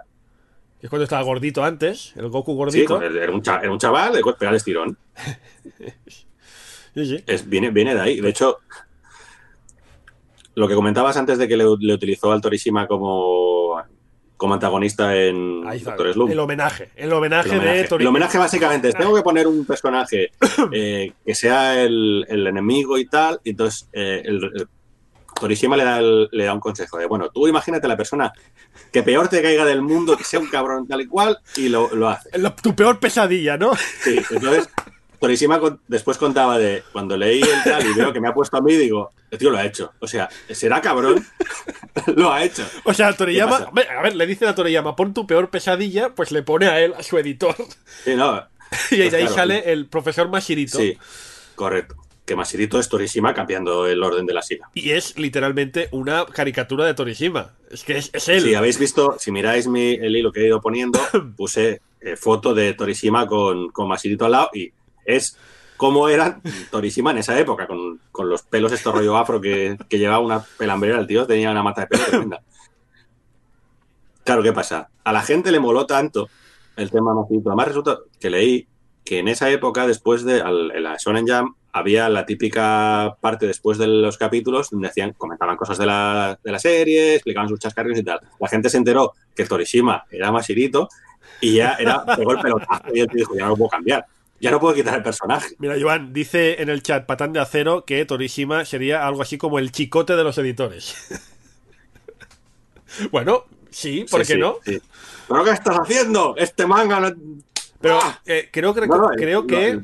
creo que una- Torishima, te- perdón, Torishima no el, el Mashirito no es la primera caricatura de Torishima en un manga, o sea, ya ha habido mucha gente que lo ha caricaturizado. Bueno, después, de hecho, sí, ¿eh? después ha ido saliendo en, en todos los.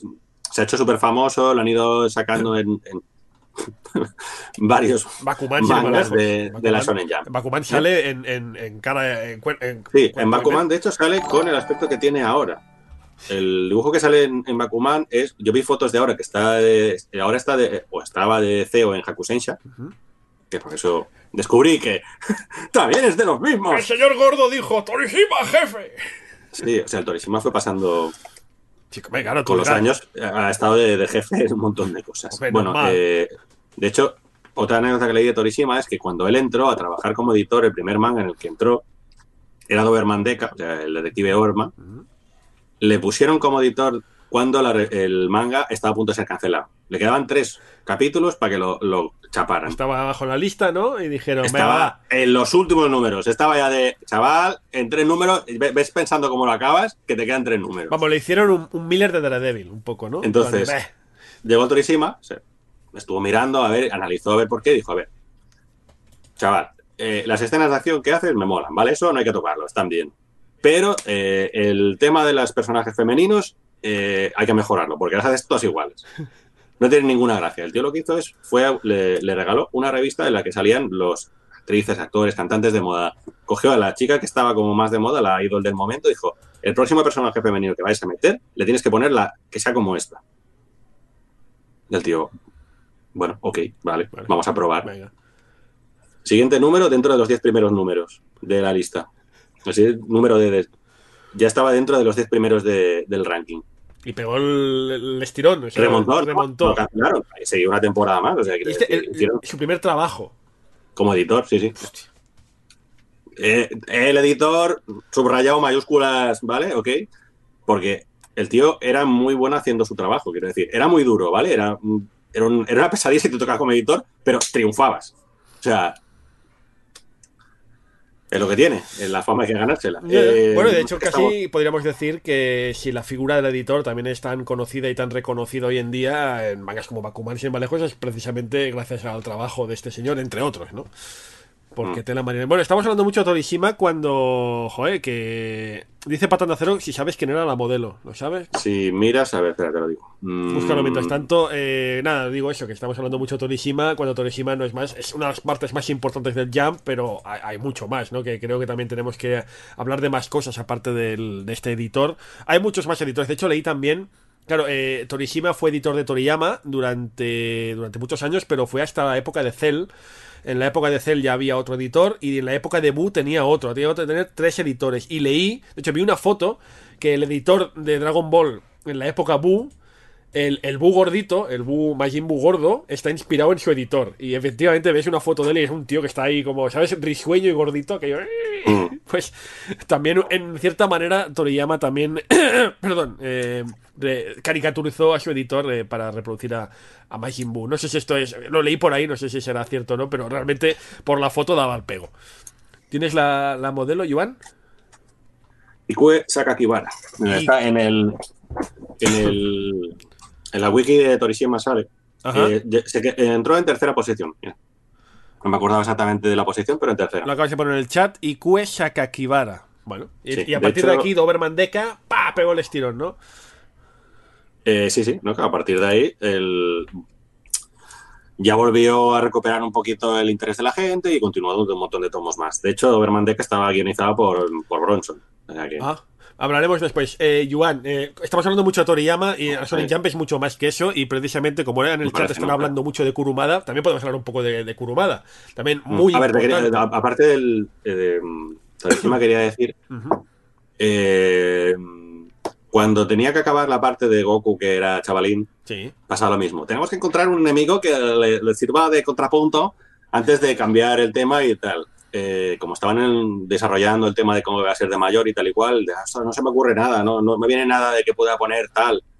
A que no adivinas en qué se basó para hacer a Piccolo Daimao. El, el viejo, el, el, el viejales. en su Es. Torishima, tío, es Torishima. Es también Torishima, por- Sí, pero en verde y con antenitas. sí. Ahí y el Torishima, me lo ha vuelto a hacer. Hostia. Sí, sí. Ay.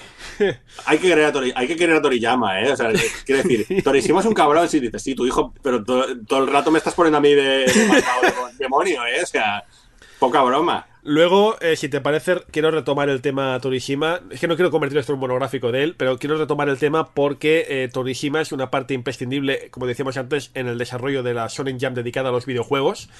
Porque este tío es muy friki de los videojuegos también. Muy, muy friki. De hecho, se Sí, le ve por los Tokyo Game Show y siempre se le ve por ahí merodeando. Mm. Y es precisamente gracias a él que no solo la Shonen Jump se pone a hacer cosas de videojuegos, sino que cierta serie muy famosa va a pegar el, el estirón también. No es el estirón, el, el pelotazo, ¿no? Que es Dragon Quest. Pero no nos avancemos, esto lo comentaremos Después. después.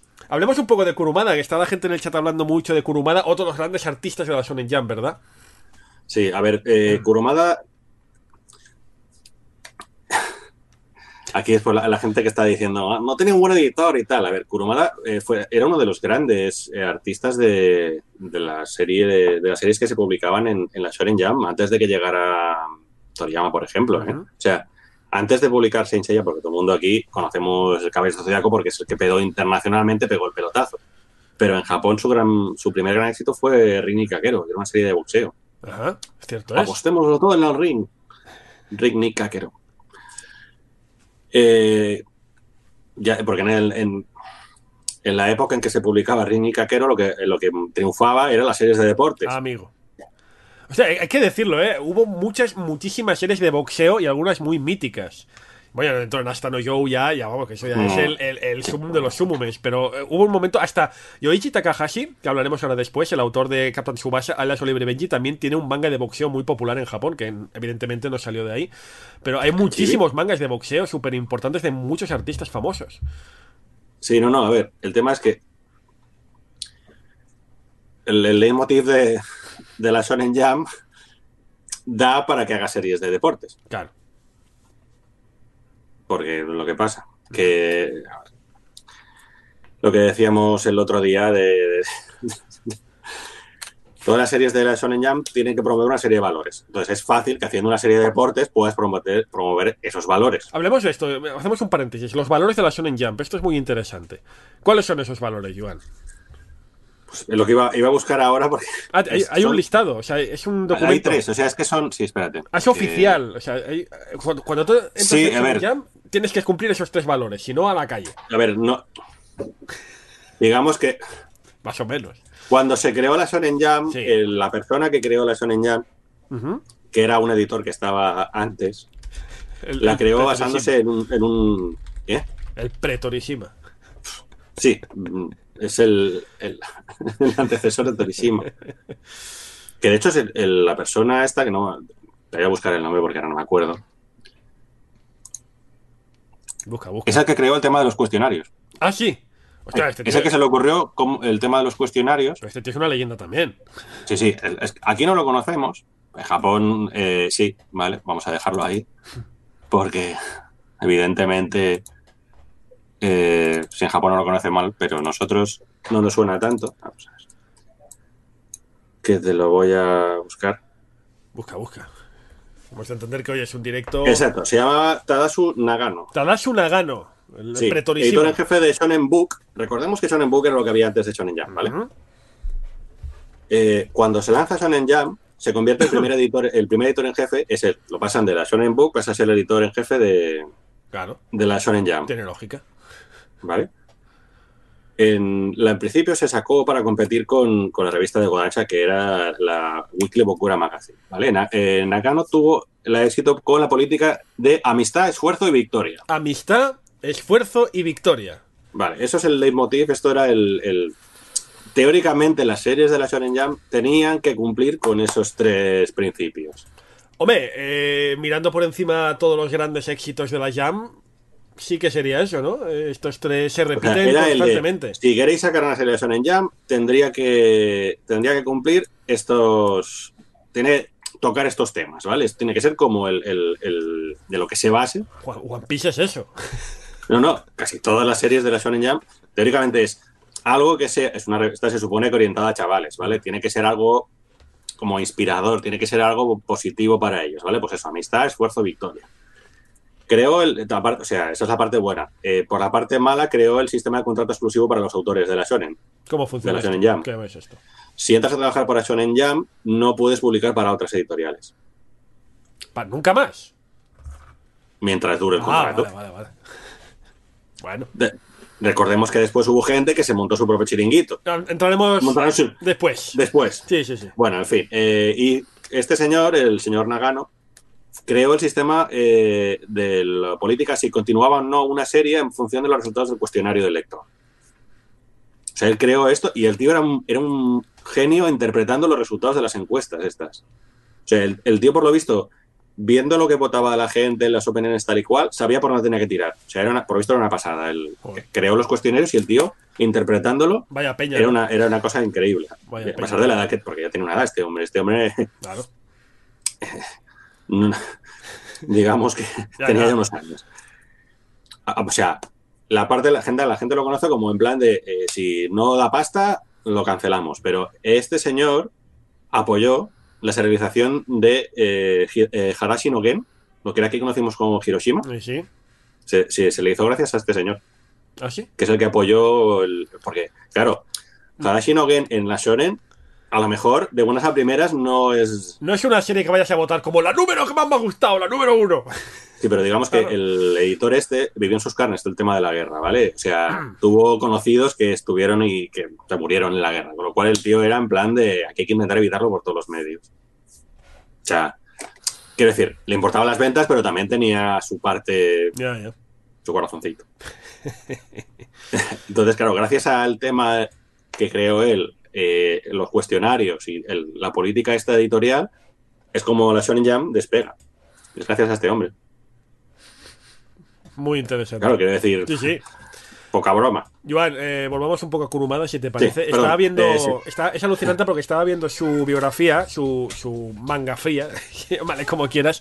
Mm. Efectivamente, Ring Nikakero fue su primer gran éxito allá en el año, atención, 77. O sea, este hombre también Mm. tiene sus años. Pero igual que de Sanseiya han ido saliendo secuelas, eh, Ring Nikakero también tuvo una secuela en el año 2000. Una continuación. Ring Nikakero 2, así ni se mató. Correcto, continuaron la, la serie. Lo que pasa que no la Shonen Jam. Ujú. Eh, pues por lo mismo. Vamos a sacar una continuación de Rini Kakero. Claro, el Dragon Ball programa- Super. ¡Ay, vaya! Sanseiya se publicó del 86 al año 91, pero claro, tiene 200.000 secuelas. Eh, secuelas incluso que ya no dibuja Kurumada, ¿verdad? O sea, ya Sí, hay a- algunas en las que ya no está el dibujante, porque él lleva, digamos, unas de las historias sí que las hace él. La Dimensión G me parece que es suya, por ejemplo. Y hay otras que básicamente es yo he creado este universo, pues ahora tengo gente que hace historias dentro del universo de, de Saint Seiya. Correcto. Es autorizado por Masami Kurumada. Otro manga muy famoso de Kurumada es BTX, que también se publicó aquí en su día. Mm.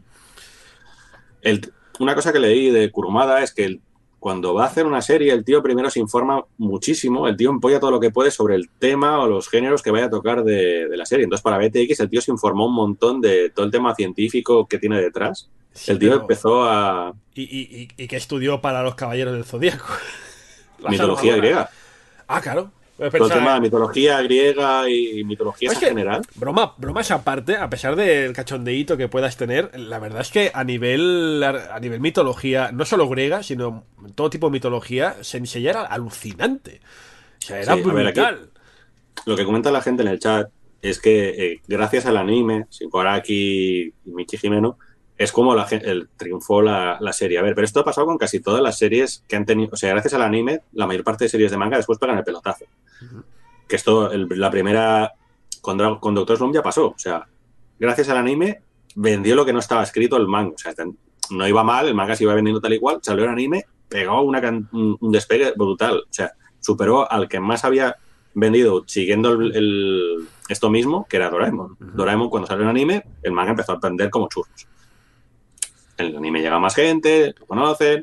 Bueno, y vende ya, ya se ha visto el anime en todo el mundo, literalmente. Sí, no, el tema es que lo que dicen aquí, el anime, todos lo sabemos, el dibujo del anime es mucho mejor que el, que el dibujo de- del manga de Senseiya. Sí, Hay estamos autores, todos de acuerdo. hay autores, por ejemplo, también Rumiko Takahashi, hay autores, hay que decirlo, que su anime es mejor que lo que nunca van a dibujar. Es alucinante. No pasa mucho, No pasa pero mucho. cuando pasa, Pasa. Sí. Entonces, el anime de Saint Seiya, evidentemente, los diseños de personaje y el- la estética es mucho mejor, pero la historia es la de Kurumada, Claro. porque es el autor original. Quiero decir, sí, después ves los dibujos de Kurumada y dices, madre mía, hace unas, unas rodillas que... Lo que dice, por ejemplo, Rocky Raccoon en el chat, que dice, el estilo de dibujo de Kurumada no es muy pulcro, pero tiene habilidad para contar historias. Y eso es Sí, indudable. a ver. El tema es que Kurumada originalmente, eh, cuando empieza a hacer, a dibujar manga, el tío no tiene ni, ni idea. ¿vale? No tenía formación originalmente, no sabía, Bueno, como todo. no tenía ni idea de cómo contar las cosas. Eh, de hecho, la anécdota es, llegó a presentar dibujos hechos en tinta azul porque pensaba que se hacían así. Había visto la revista de Shonen, Eh, estamos acu- como aquí no llegan a la Shonen Jam, no, no lo habréis visto, pero es que dentro de la Shonen Jam las páginas no son siempre en blanco y negro, utilizan un tono de color. es verdad, correcto. Entonces, hay páginas en azul, hay páginas en lila, hay páginas en rojo, páginas en negro. Claro, él había visto mangas dibujados con tinta en color azul, dijo, esto es tate, se dibuja en color azul. O sea, el tío tintaba en- con tinta azul. Un poco de pueblo, ¿no? Era como, ¡eh! Pobre hombre, es lo que había, el tío De- mira, eh, este era de, Tsukishima. Pueblo. Es un, Eh, es un Tsukishima pueblo. es un- Es una isla. Es una, es una isla de Tokio. Hostia. El tío cre- creció en la posguerra de Tokio, o sea, poca broma. El- el Tokio estaba en reconstrucción cuando el tío era chaval. Sí. Es lo que había, ¿vale? 66 años tiene ahora mismo. Sí, entonces, cuando el tío después se presentó a un concurso, el tío, el, el tío también los tenía cuadrados, eh, porque estaba, yo estuve preparando el otro día cosas de Kurumada y me estuve mirando todo esto. Resulta que el tío se, se fue a Suecia para, porque no había ganado. ¿Qué, Fue el tío que es que no he ganado nada. ¿Por qué no he ganado? ¿Pero qué dices? Pero- Sí, que, que fue la editorial y dijo, voy fue la editorial a preguntar por qué no había ganado. Es que no, no he ganado nada. No, no lo entiendo. Si soy buenísimo. Entonces, resulta que en ese momento tuvo la enorme suerte de que había uno, un autor que estaba buscando eh, asistentes. Y entró como asistente. O sea, tuvo la suerte de, vale, no, te no has ganado nada porque no llegas, ¿vale? Pero ya aprendió, empezó ahí a... Y aprendió que no era en tinta azul. eh, correcto. Curioso. Y gracias a eso Qué curioso, mejoró. Qué curioso, qué curioso. Sí, no, no, o sea que el. Claro, era como, pobre hombre, no, no, no sabía. Entonces, claro, después dice, no, es que dibuja como dibuja, digo, "Pff, espérate que podría haber sido peor. No sé si tienes algún dato más de Kurumada o pasemos ya a otros autores. Sí, a ver, la gente me dice que, eh, una cosa que descubrí también, que es que Kuru- Kurumada dibuja a todos iguales. Todos los personajes Hombre, un poco sí, ¿no? tienen su explicación. Tiene una eh, explicación. Sí, no, no, no, es que después lo piensas y es bastante lógico. A ver, nosotros ahora estamos acostumbrados a que ca- cada serie que saca un autor, los personajes son distintos. Que se le ocurra, ¿vale? Es que, claro, es muy fácil, coger siempre los mismos personajes. Es que siempre hacen las mismas caras. Resulta que eh, toda esta gente que nosotros nos quejamos son gente que ha bebido, ha bebido de las obras de nuestro amigo Osamu Tezuka, ¿vale? Porque son chavales que crecieron leyendo a Osamu Tezuka. Poca Te recuerdo que Osamu Tezuka tenía un sistema que era el Star System. Eh, eh, Osamu Tezuka, los personajes que hacía en realidad los trataba como si fueran actores. Tenía una plantilla de actores ¿Verdad? con una serie de actores principales y actores secundarios. En Y todas los las obras- Es verdad, en todas las obras siempre salen los mismos personajes interpretando. en distintos papeles. Pero él se creó su, su idea, de hecho tenía por ahí las anécdotas típicas de es que tenía como un dibujo, eh, tenía como un esquema con lo que cobraba cada personaje en función del caché que tenía como, como actor. Es muy curioso. Wow. Entonces, ¿qué pasa? Todos los dibujantes de la época posterior a Tezuka, que eran chavales cuando Tezuka estaba sacando historias y que empezaron a trabajar cuando Tezuka, de hecho, todavía no estaba publicando, muchos utilizaban, se basaban en lo que habían aprendido del dios del manga. O sea, está- estás aprendiendo Tezuka, no puede ser malo.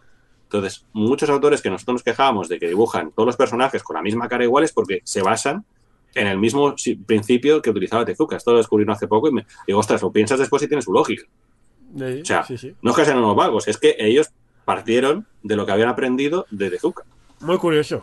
Curioso, muy curioso, es verdad, ¿no? Y no solo le pasa, no solo le pasa No, no, hay varios de la misma época. Son- de la quinta les pasa muchísimo, es, Es que es lo que te digo, son todos autores de la misma época. Después lo piensas y es lógico, porque todos bebieron, so- se dieron inspirados, aprendieron del, del buen, del maestro.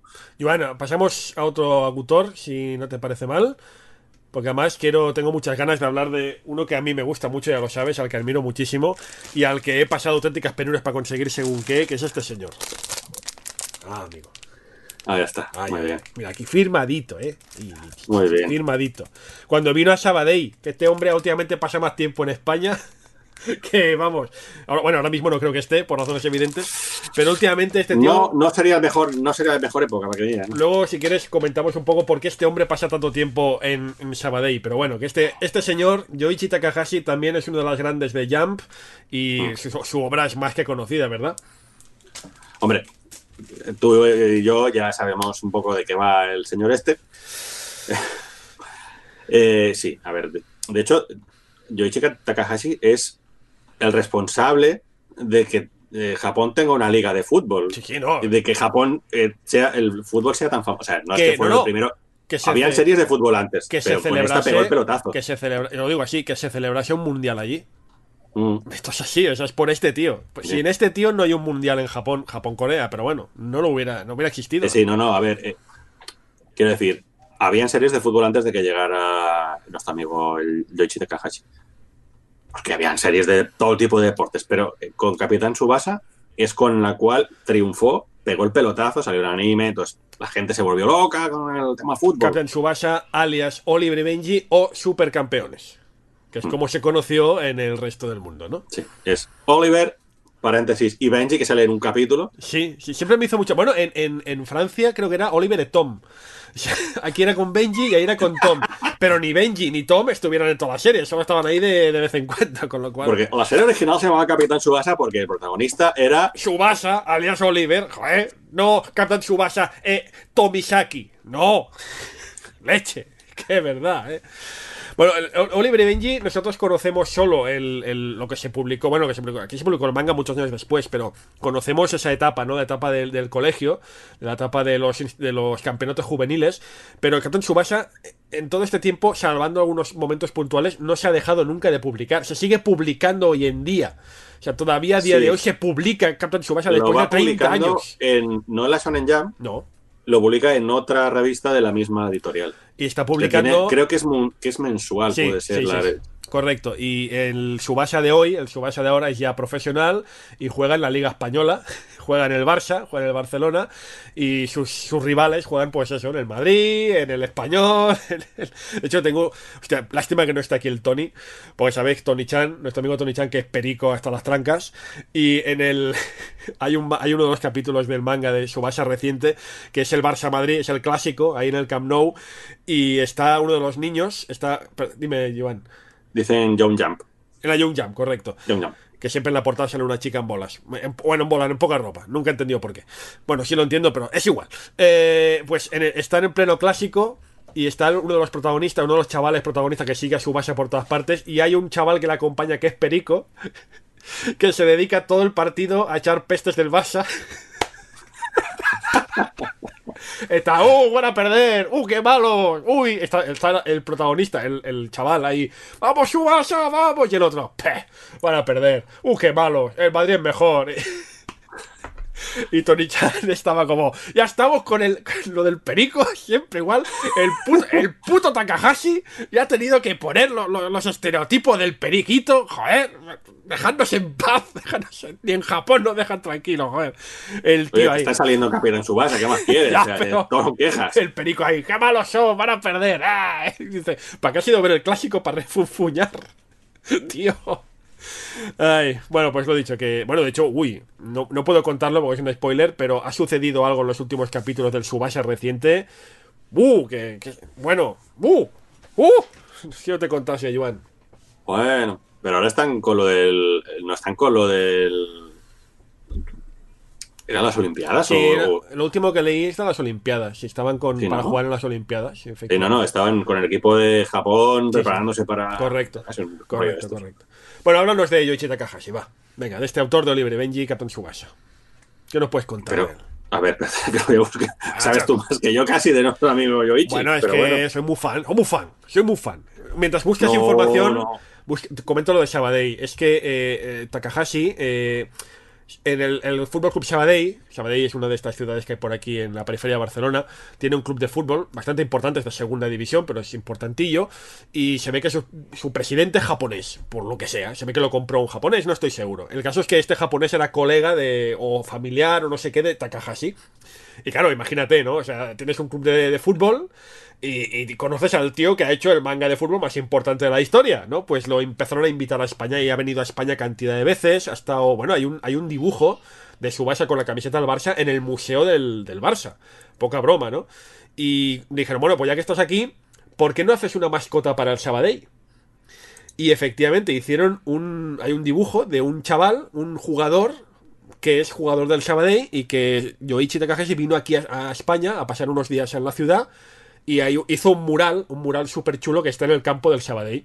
Y fue cuando yo fui como una fangirl loca a Sabadell a, a ver de todo eso y lo pillé por banda y "Eh, fírmame esto. Pero sí, sí, no es. eh, Últimamente está más tiempo en España, creo yo, que, que en cualquier otro lado. También leí, esto no sé si es verdad, ¿eh? Mm, Leí, no sé si es verdad, de hecho no me extraña que no lo fuera, que sea un rumor, pero leí que él ha sido el responsable un poco de. eh, el ejercicio de traer el, o sea, de abrir las tiendas del Barça en Japón. Sabéis que en Japón el Barça triunfa muchísimo. Es, el, Bar- el Barcelona, Fútbol Club Barcelona, en Japón arrasa. Pues las tiendas y diferentes eventos que se hacen del Barcelona allí eh, los gestiona entre comillas eh, Takahashi, con lo cual un dinerillo que se lleva. No sé si es verdad, ¿eh? pero tendría toda la lógica porque precisamente si el Barça es tan conocido, de nuevo, ¿eh? si se hizo un mundial en Japón es por Takahashi y si el Barça es tan conocido en Japón es porque su Barça jugó en el Barça. Entonces así. Juan, perdón. A ver, básicamente lo que está, eh, básicamente lo que estamos comentando, que este hombre que nació en el 60, o sea, tiene ya una edad este hombre. También, si no, está. Pero ya sabes que estos japoneses son un poco Jordi Hurtado. Sí, sí. Dice Hirohiko Araki. dices, Por mm, ejemplo, por ejemplo. mm, vale. eh, aparte de Capitán Subasa, este señor Uf, mucha cosa ahí. tiene, tiene otras historias Sí. de deportes, porque este Todo. señor dibuja mangas de deportes, Tiene hasta un manga de salto de esquí. Es alucinante. cierto. Tiene uno de boxeo que se llama Chibi, tiene uno que es Shono Densetsu, que es de tenis, que pues, el protagonista es Subasa jugando a tenis. Sí. Ace, que es de béisbol. eh, bueno, es que no me acuerdo cómo se llama el, el- el que tú cuentas. Oh, ¿Cómo se llama? ¿El cual? El de salto de esquí, no me acuerdo del nombre. eh, 100 metros jumper o algo así. Bueno, 100, 100 Hyaku, Hyaku Meta Jumpa. What? Sí, sí. Tengo entendido, Joan, perdón, que la. que. Nació en, Katsuhi- en Tokio, perdón. en Katsushi- Katsushika. Vale, tú dirías, bueno, pues Katsushika me, me suena me suena japonés y poco más. Pues lo que no sabéis, amigos, es que Katsushika está al lado de Kameari. Me suena Si mucho. habéis leído Kochikame, amigos, Ah. sabéis que Kameari es donde se, se- se- donde ocurre la acción. Sí, sí. Luego, luego vamos a hablar un poco de Kochikame también, ¿eh? Estamos ocupando. No, no vamos a dar abasto para todos los grandes del Jump, eh, aviso, porque llevamos una hora y media casi. Así Sí, que vamos a darle un poco de. básicamente caña. es que este año pasado, cuando fui a Japón, eh, habían en estos dos eh, barrios de Tokio, Ujú. contemos que Tokio es gigante, ¿vale? Y el barrio es, es una cosa gigante también. Han puesto estatuas tanto de Kochikame en Kameari como de Capitán Subasa en Katsushika. Entonces, estuve en los dos sitios, porque están cerca. En el mapa parece muy cerca, en la vida real no tanto, amigo. Ya, bueno, claro. Es lo que ocurre. Es lo típico de Japón que hemos vivido tú y yo varias veces, Yuan. Ese momento de. Estás solo a dos paradas de metro, vamos andando. ¡Error! No, amigo. ¡Error! Esto no es Barcelona.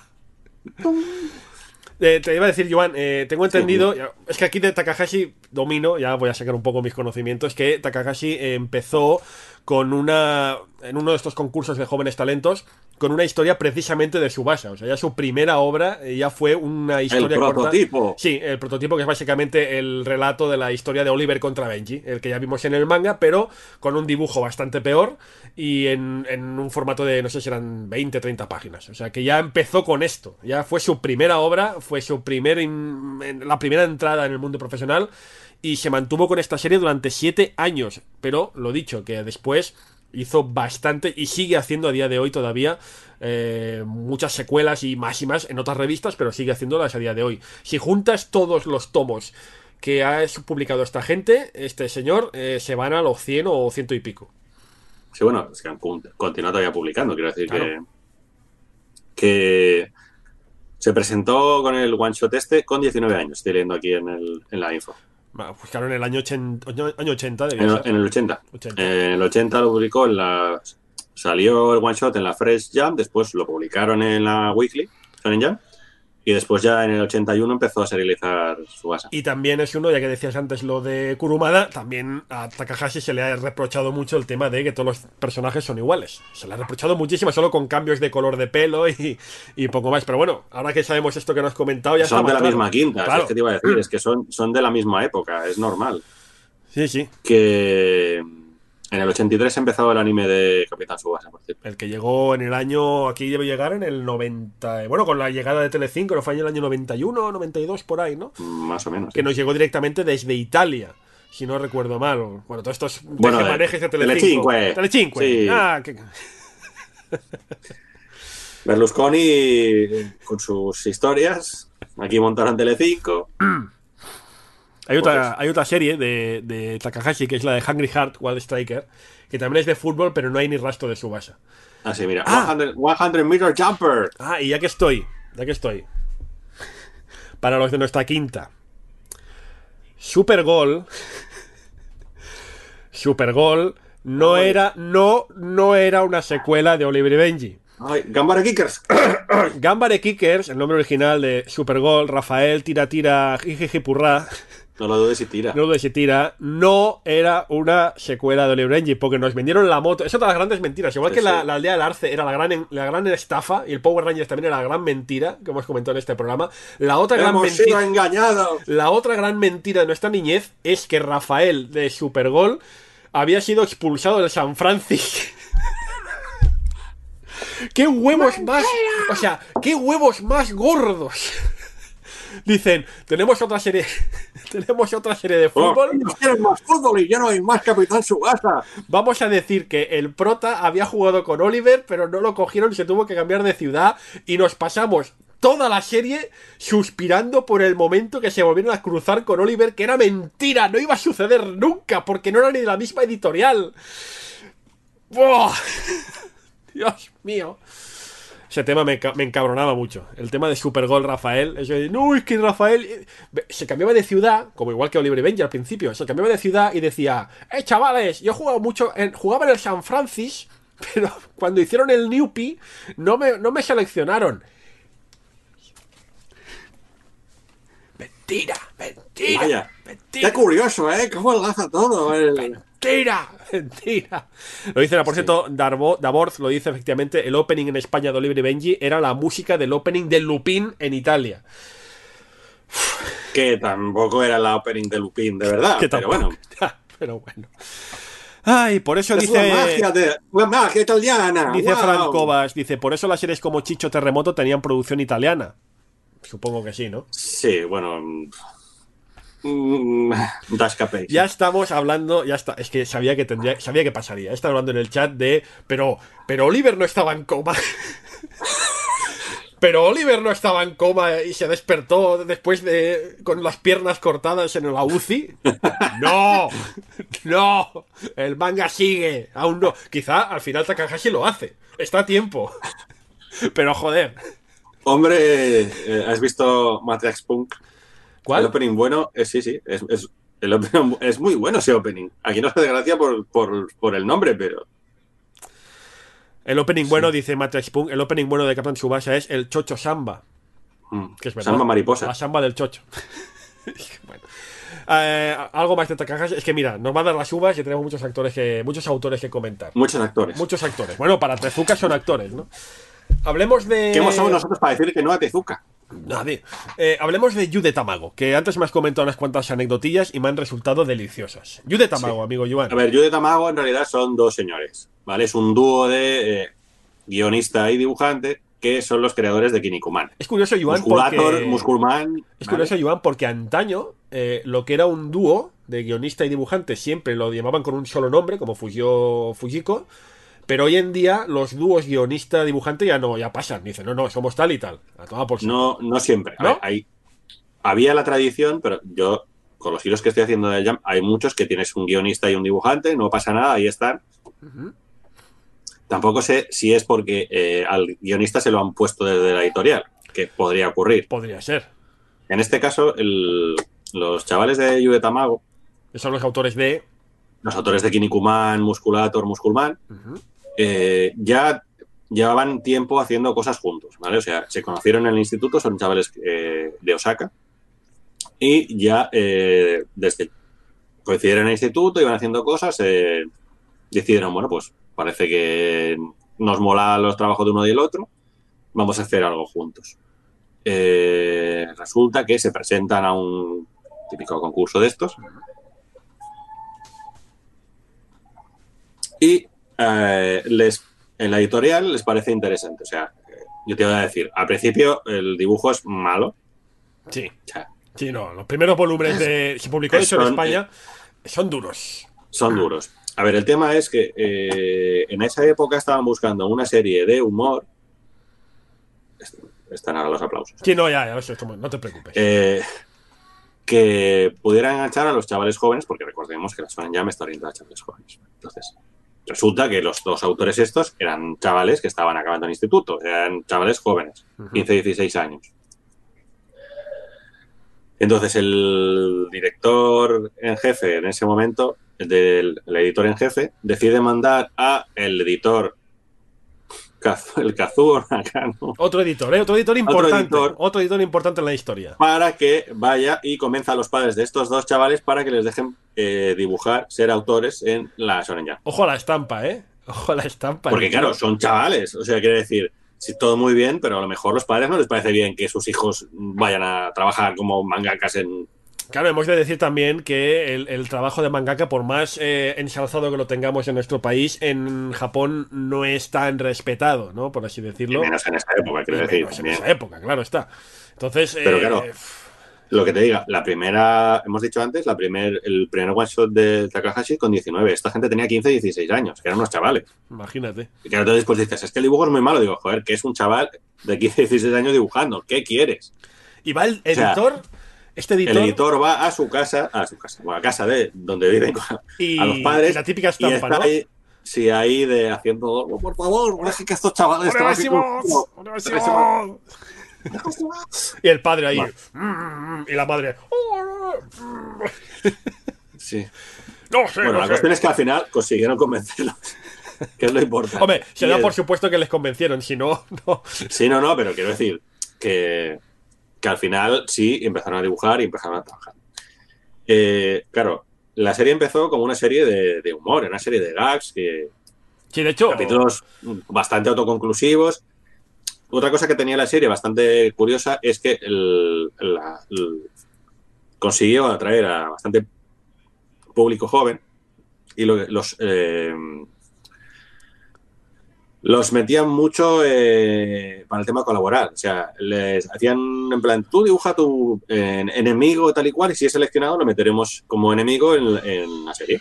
Entonces hay un montón de personajes eh, que, a los que se enfrenta mm, Kirikuman Sí. que son diseños de los, de los lectores. Entonces es una manera también de tener a la gente como ahí de una complicidad con los lectores. Ojo, porque había algunos diseños un poco chungos. Yo siempre me acordaré de ese que era como una especie de. de, era como un cuadrado de color dorado, ¿no? ¿Cómo era eso?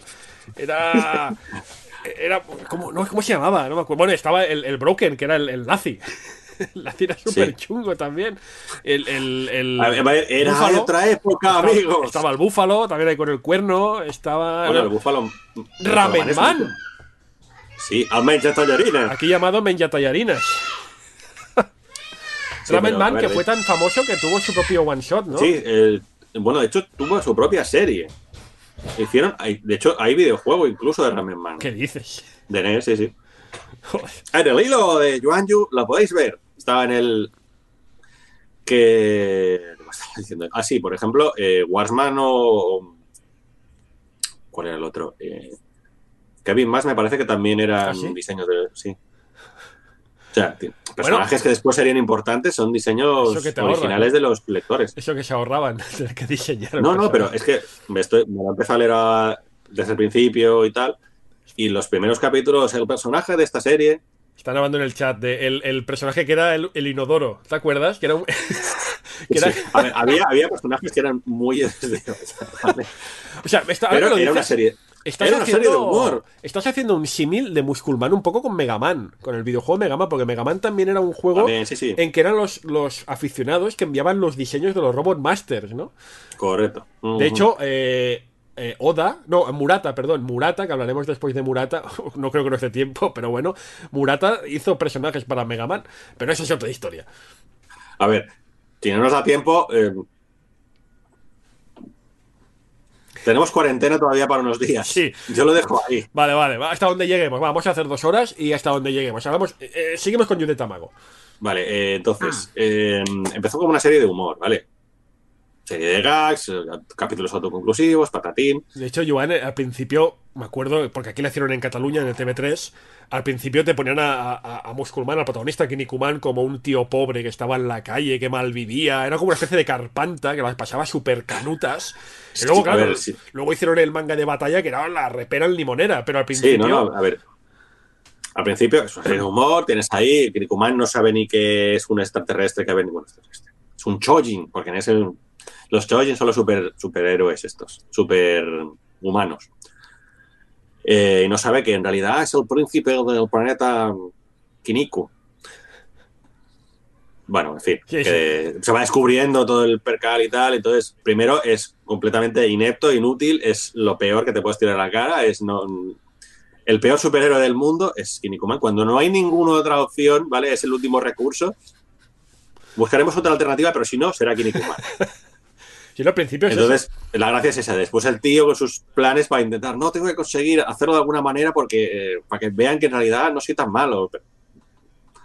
Ves que después está el pobre, el, el Mit, Mit Kun, que es el, el chavalín. el ayudante, el chavalín, el pobre, intentando conseguir que, que, que deje de ser un patán. Y llega un punto, pues eso, que lo convierten en, en una serie de, de lucha. Y ahí es cuando ya la serie despega. Ha tenido segunda parte, ¿verdad? Sí, de hecho hicieron una continuación que era Kinnikuman Nisei, o sea, segunda generación, que es el hijo. Salen todos los hijos, básicamente. Salen todos los hijos, también salen los padres por ahí y tal. eh, y sí, hicieron una segunda parte que también hicieron anime, además. O sea, eh, pero de hecho, ¿sabes lo más curioso? Que es que continúa, eh, continuaron la serie original. O sea, aparte de sacar el, el Nisei, continuaron en Muscul, o sea, donde se había quedado la serie original. ¿Ah, sí? O sea, el autor, los autores originales hoy en día siguen publicando.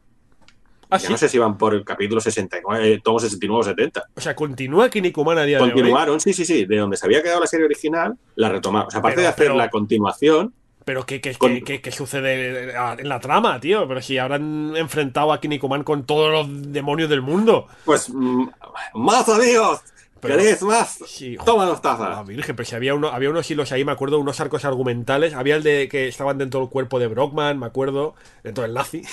Había el, de, el del universo, que estaban en una especie de ring en forma de pirámide. Había unas locuras allí. Y me estáis diciendo que ha seguido, o sea, han seguido haciendo más Hay cosas. más amigos, si os habéis quedado con ganas, continúa saliendo Muscul. Bueno, vale. La continúan publicando. No sé, amigos, yo os puedo decir que sigue saliendo. Pero la anécdota que quería comentar Sí, por favor. Es que, al igual que en otras series de la época, tenían a los mismos editores que el resto de autores. Claro. Entonces, ¿qué pasa? Los ponían de secundarios o de extras dentro de la propia serie. Esto me he enterado Esto era hoy. muy típico entonces. Esto me he enterado hoy y me has dejado el culo torcidísimo, tío.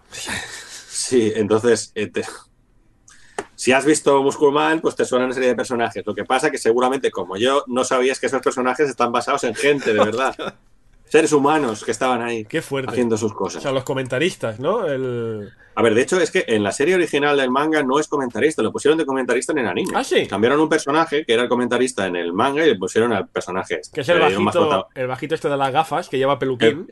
el Kazuo, Ka- o sea, Kazuo está basado en un editor que se llama Kazuo Nakaro, que es el editor que fue a convencer a los padres de ¡No! los autores para que les dejaran dibujar manga. Era su editor. ¡No! ¡No! Sí. Pero, si lo, Exacto, pero amigos. si lo ponen de ridículo para arriba en todos los capítulos. Imag- o sea, es de, consigo que les den trabajo, que publiquen en el Jump y así me lo pagan, poniéndome de...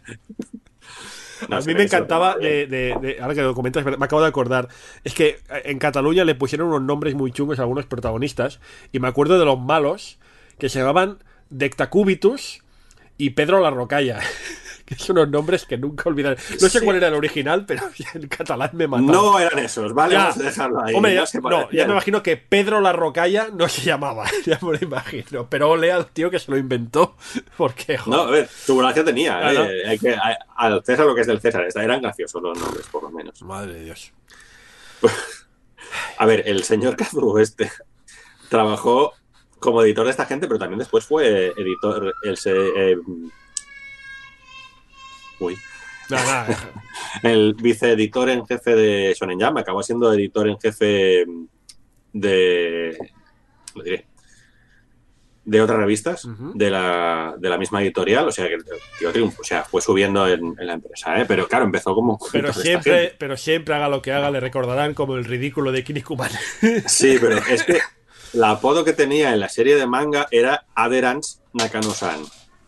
Adherance no Nakano-san. Adherance es una marca de peluquines. Sí, amigo. Recocineo con el pobre señor Nakan. Mira, Es es, que de verdad, eh, o sea, Dios, os estáis O sea, pasando tres pueblos. sacas a unos autores adelante con tu esfuerzo, tu dedicación, tu pasión, tu juventud, y estos te lo pagan de esta manera. Dices, "Joder, qué- Bueno, a ver, se hizo súper famoso también, No, hay que decirlo. No, no, ya, otro, otro editor. No, pero llevamos es que tres, además, eh, llevamos tres editores de alta No, fama. no, no, pero es que eh, en la serie salía él, su mujer y después sale la hija. Que son de verdad, o sea, el tío estaba casado, tuvo una hija. De hecho, leí una anécdota que es que la madre le decía a la niña, no digas que el personaje está basado en tu padre. Porque claro, Kinnikuman entre los chavales lo estaba petando. claro. Es como, no se te- ni se te ocurra decir que, que el personaje ese está basado en tu padre, porque si no, mm, mm, el recochineo no acaba nunca. Ya ves, madre mía. ¿Alguna cosa más Eh, de Yu de Tamago? Y seguimos con otro, porque ya será casi Vale. el último o penúltimo que tocaremos hoy. Podremos seguir otro día, no hay problema. Sí, sí, seguimos otro día porque, mira, tengo aquí una lista con unos 20 autores y solo vamos por el cuarto. O sea que me parece que tendremos segunda parte de esto. No podemos hacer más de dos horas porque hay necesidades del guion, como comprenderéis, pero eh, podemos seguir otro día con otros artistas porque sabe mal también dejárselos, ¿no?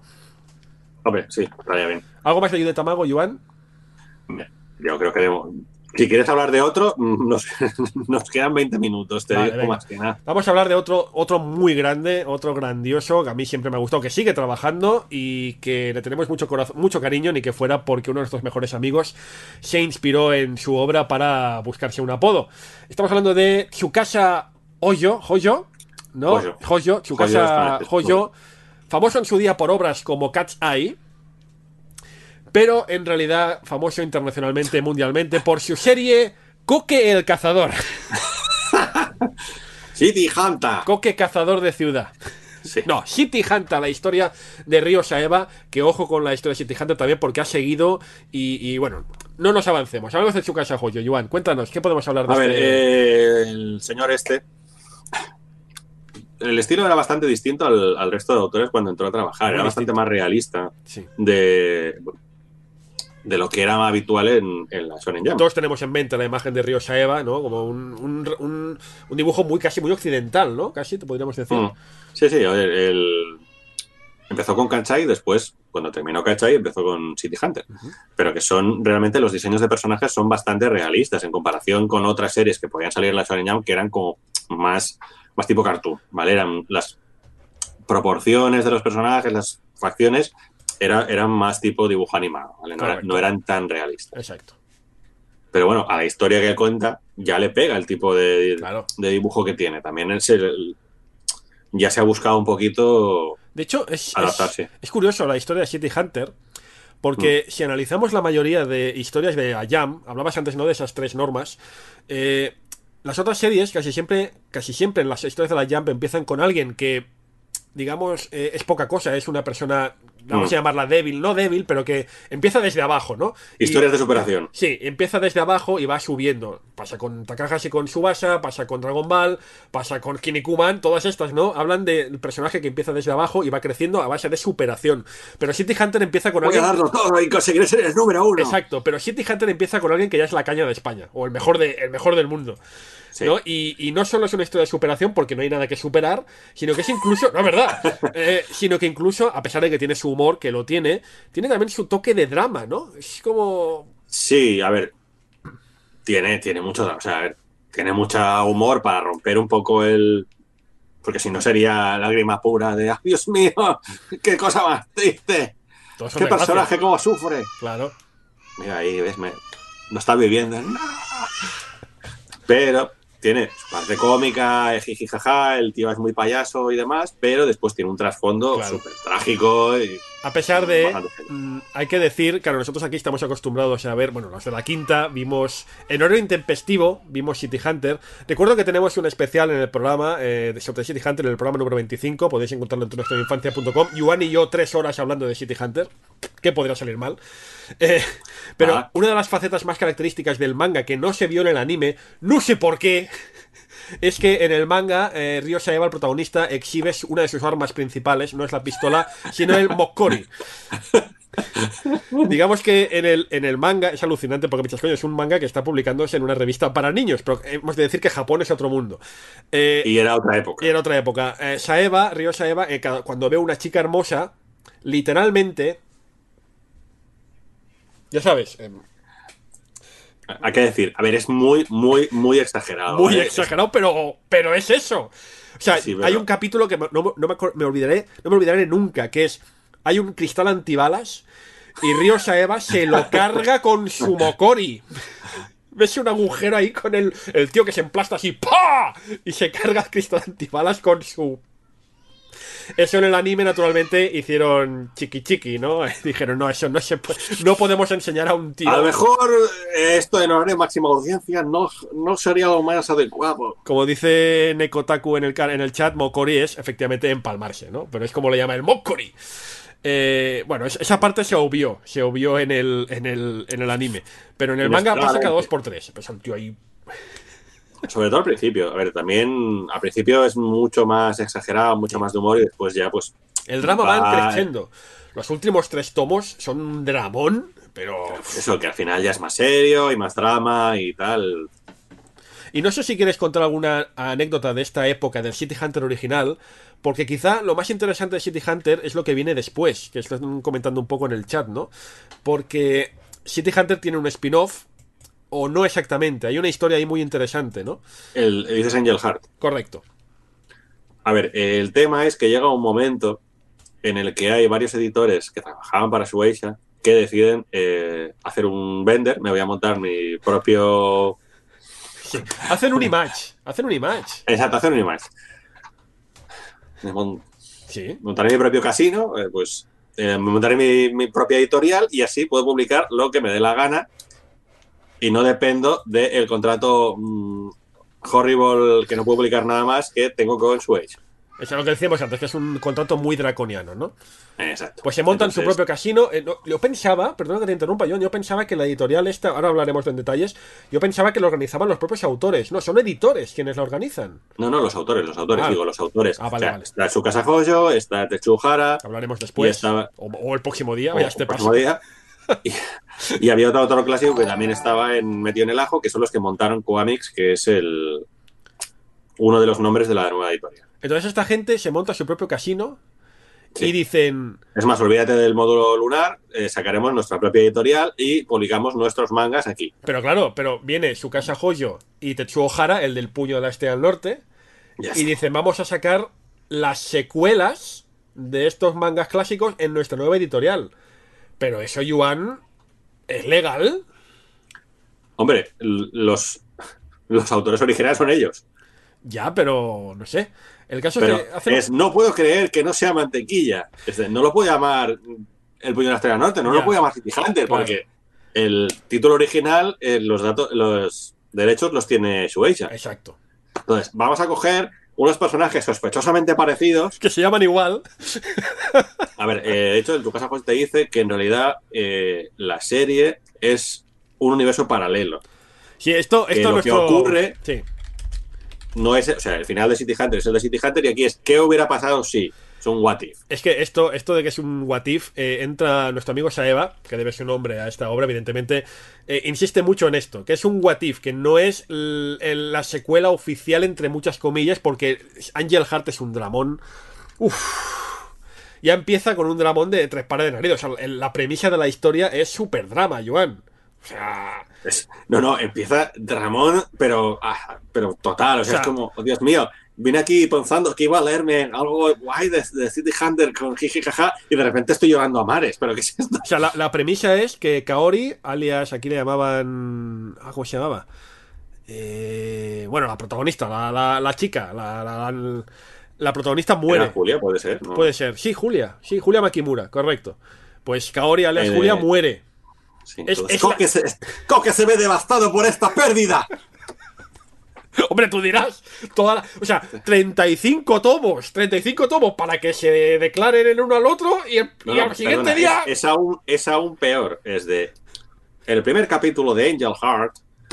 Descubrimos que el día de su boda, Kaori muere de manera trágica.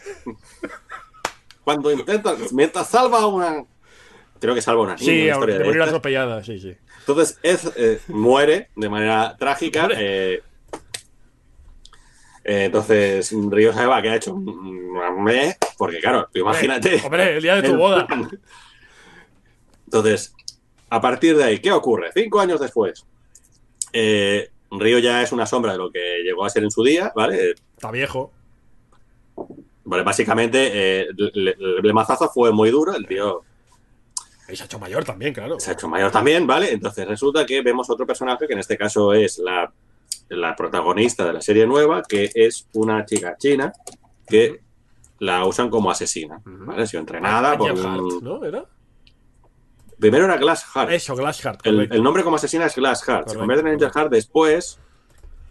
Pero nos hemos adelantado. Resulta que mm, después de una de las misiones decide que ya no aguanta más y eh, se tira y se, se, se, se empala el, el- el corazón.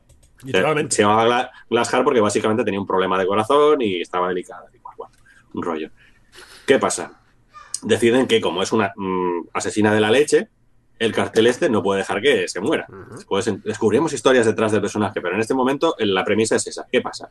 Resulta que eh, Kaori donó sus órganos, cuando- porque era donante de órganos, y en este caso es el, el corazón de Kaori en este momento está siendo transportado para un trasplante. Ay, Dios mío. ¿Cuándo sería la sorpresa de que el cartel decide robarlo para ponérselo y eh, hacerle el trasplante a la asesina en cuestión? Esto, Y- y- amigo, y sa- ha y- empezado- ha empezado fuerte, ¿eh? Y Saeva, el corazón de mi amada se ha desaparecido. No, no. El Saber, o sea, en este momento Río Saber no tiene ni puñetera idea de lo que está pasando. Él está ahí, de- su vida es una desgracia, me doy a la bebida, me voy ahí jiji jaja con las señoritas de buen ver. Esto es lo que está haciendo el señor Saeva en este momento. ¿Qué pasa? La asesina, después de la operación, se despierta, oh Dios mío, no me he muerto. Vaya. Ya sabes, asesino intenta suicidarse, sale mal. En este caso. Entonces, ¿qué pasa? De vez en cuando, no sabe cómo, le vienen unas imágenes Los flashes, ¿no? de- unos flashes de un señor, que es Eva, y de la ciudad de Tokio, en concreto de Shinjuku. Es Shinjuku, claro. Vale. Entonces te vienen a explicar después que el corazón le está transmitiendo cosas al donante. Entonces, la chica esta decide ir, me están dando unos chungos extraños, voy a ir a ver qué es todo esto que estoy viendo, porque es muy raro. Y más. Y aquí, a partir de aquí empiezan. Entonces es cuando hay- empieza la historia. Hay un, hay un, hay una, una escena de Angel Heart que me fascina, que a mí me ha pasado y creo que a ti también. Eh, claro, recordamos que en City Hunter, un poco uno de los eh, eh, elementos más habituales de la trama era el cartel de la estación de Shinjuku, el mítico Sí, cartel El, el panel de mensajes. donde la gente iba y apuntaba el XYZ, ¿no? Y, y, y ahí empezaba una- la trama, ¿no? Eh, Tengo Yuan- un problema y nadie más puede solucionarlo. Yuan yo- es que te escribo X y Z aquí. Alguien podrá ayudarme. Esto existía en la realidad y Joan y yo cuando fuimos a Japón por primera vez, año 2001 más o menos, eh, dijimos, hay que ver, ¿no? El mítico, el, el primero el centro comercial de My City, que siempre aparecía en todas las escenas iniciales del capítulo, y hay que ir a ver el, el mítico, la mítica pizarra de, de la estación de Shinjuku. Bueno, en, la, en una escena de Angel Heart se ve como la protagonista, con estos flashes que tiene, se va a la estación a buscar esa pizarra, pero no la encuentra. Ve que ahí no hay nada. Que es exactamente lo que nos pasó a ti y a mí, Joan, que fuimos allí y dijimos, aquí no hay pizarra. ¿Dónde está la pizarra? Bueno, eh, la pizarra es que tenía una utilidad que llegó un momento en que ya no, ya no tenía sentido, ¿no, Joan? Esto era... Claro, es, es lo que tiene el mundo digital, que a lo mejor la pizarra va a escribir. mm, O sea, la no pizarra tiene- era básicamente, estaba ahí para que si alguien tenía que dejar un recado a alguien, en plan, yo que sé, me habíamos quedado aquí, pero me tengo que ir, pues que alguien lo pueda Claro. apuntar, ¿no? ¿Qué pasa? Que eh, cuando todo el mundo tiene un teléfono móvil Claro. encima, ya no tiene mucho sentido que tengas una pizarra para que la gente escriba, porque Pero claro, Ya, nos, no, pasó, nos pasó lo mismo. Fuimos allí buscando la pizarra para hacer el numerito, que anda, que cuántos extranjeros debieron hacer el ¡Ay, que sigue gaceta! Deberían estar un poco hasta el gorro. Sí. Bueno, extranjeros y no tan extranjeros. Ya, ya, ya. Pero, y, y vamos nosotros y ya no, ya no estaba la, la- la pizarra. Es, es también poético, ¿no? En Angel Heart, porque es como. eh, No, pero es- está muy bien que, te, que el detallito, quiero decir, de, de ponerlo ahí, de que veas cómo está Shinjuku un X tiempo después de lo que pasa en City Hunter. O sea, quiero decir, Bueno, eh, City la- la Hunter. es, que, es que de hecho Shinjuku es Correcto. un personaje más de la serie. City Hunter es un, es un el manga que nos hizo descubrir Shinjuku y que nos dieron ganas de ir luego a visitarlo, ¿no? Mm, De hecho, o sea, siempre todo el mundo habla de que han descubierto Kabukicho gracias a la saga Yakuza de videojuegos, pero City Hunter antes de eso ya nos enseñó cómo era ese barrio. o sea, no habéis descubierto nada. Pero Joan, hemos hablado, nos quedan cinco minutos apenas. Eh, hemos hablado básicamente de lo que pasó, ¿no? Que su casa Joyo y otra gente dijeron, nos vamos de nos vamos de Suecia y nos montamos nuestro propio chiringuito con casinos y bla, bla, bla. Pero antes de irnos, eh, hablemos un poco más de la serie original, que es la que ha visto la gente. Hay un, está un, un viejo amigo en el chat, nuestro amigo el asturiano, tú te acordarás seguro de él. ¿Te acuerdas del asturiano? Que nos dice cómo olvidar de City Hunter el cuádruple episodio de Manuela. Sí, sí. Porque aquí, en su día, verdad? Madre, eso ya es, es hurgar, hurgar en la herida. Que... Digamos que aquí eh, se hizo eh, City Hunter, la- el anime, que es muy, muy diferente al manga, porque tiene un montón de relleno. Luego hubo otras secuelas, hubo City Hunter 3, City Hunter 91, series de ovas, películas. Ahora han sacado una, una película de imagen real en Francia, ¿no? Mm, Eh, de hecho, hicieron una, una, película no hace mucho de anime, hace poquito. También, también, es verdad. Pues eh, aquí en la tenía Telecinco, la serie la tenía Telecinco, que le cambió el nombre, le llamó Río Seba, le llamó Coquesa Eva, etcétera, todo eso, ¿no? Y lo hacían las madrugadas, las madrugadas de verano, pero las madrugadas sin, sin una hora fija. O sea, esto lo hemos comentado, lo comentamos en el capítulo de Nuestra Infancia dedicado a City Hunter, lo comentamos en detalle, pero sí, eh, cuando empezaba la madrugada, Joan se acordará, no sabíamos ni siquiera si íbamos a ver City Hunter esa noche. Ay, el vídeo. Tú porque- ponías a grabar el vídeo. no, pero es que el vídeo tampoco llegaba porque desde las 2 No, no, y rezabas porque empezara el capítulo antes de que se acabara la, la- la cinta. Desde... Esto funcionaba así, para los no viejunos. Desde las 2 de la madrugada hasta las 7 de la madrugada, son 5 horas, ningún VHS llegaba a grabar eso. Desde las 2 a las 5 se emitían, sin ningún tipo de orden ni concierto, capítulos random de tres series. Los Duques de Hazard, ya sabéis, el coche saltando. Manuela, un... Manuela. un drama venezolano de estos. Y City Hunter. ¿Qué pasa? Más de una noche en el IRC, Yuan, el asturiano, yo y otros de la época, empezábamos la noche pensando a ver cuándo empieza City Hunter. Y a veces ni empezaba. Nos sabíamos todo Manuela de memoria, pero City Hunter a veces ni empezaba. Era terrible. Mua, mua, mua. Pero bueno, pero esto era en, en España. Hay, hay en cantidad de películas, ovas, de todo tipo de City Hunter. Mi favorito es el, ¿te acuerdas que llamamos Speed 3? Hay, un, hay una peli de, de City Hunter que es Speed 3.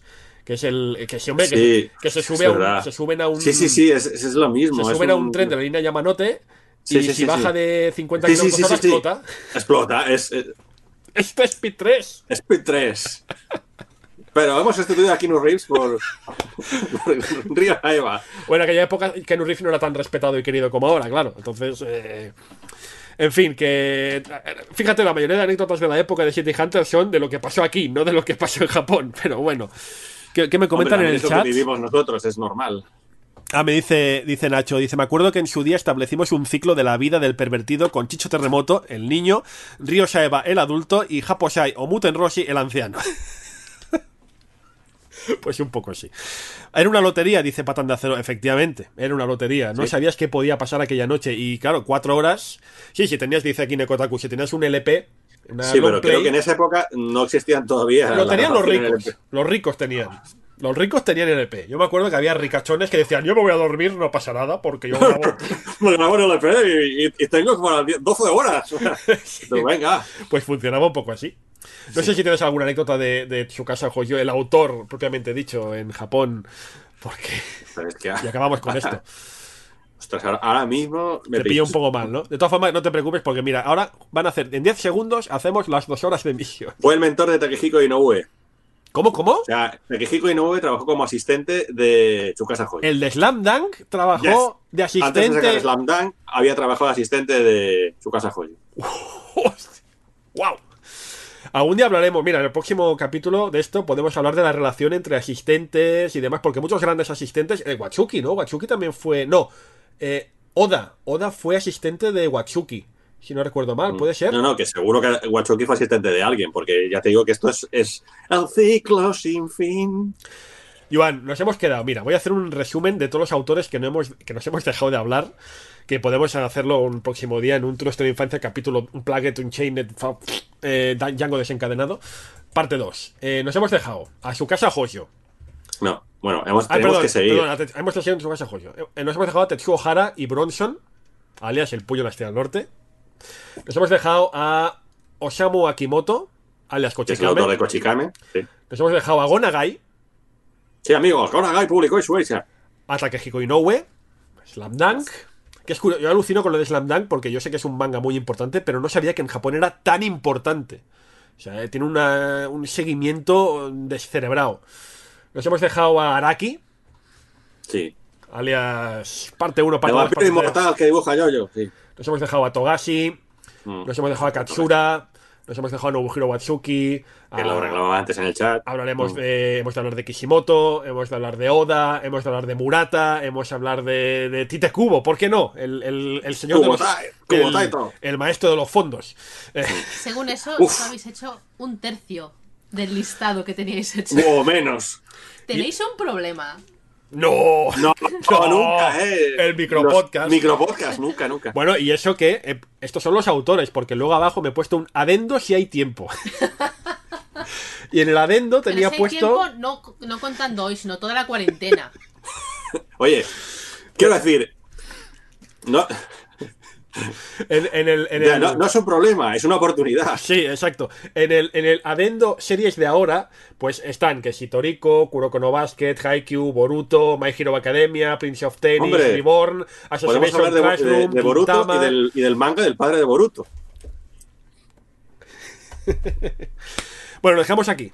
Que son, ya llevamos dos horas. Estamos aquí, lo dejamos en su casa Eh, Joyo. ¿puedo, puedo hacer un. Antes de que cortemos? Por favor. Porque yo tengo una sorpresa para Funs. Que Funs no se la espera. ¡Ay! Ah. ¡Ay! ¡Ay! Es verdad, que- querías hacer unboxings, ¿no? Sí, quería hacer unboxings, pero.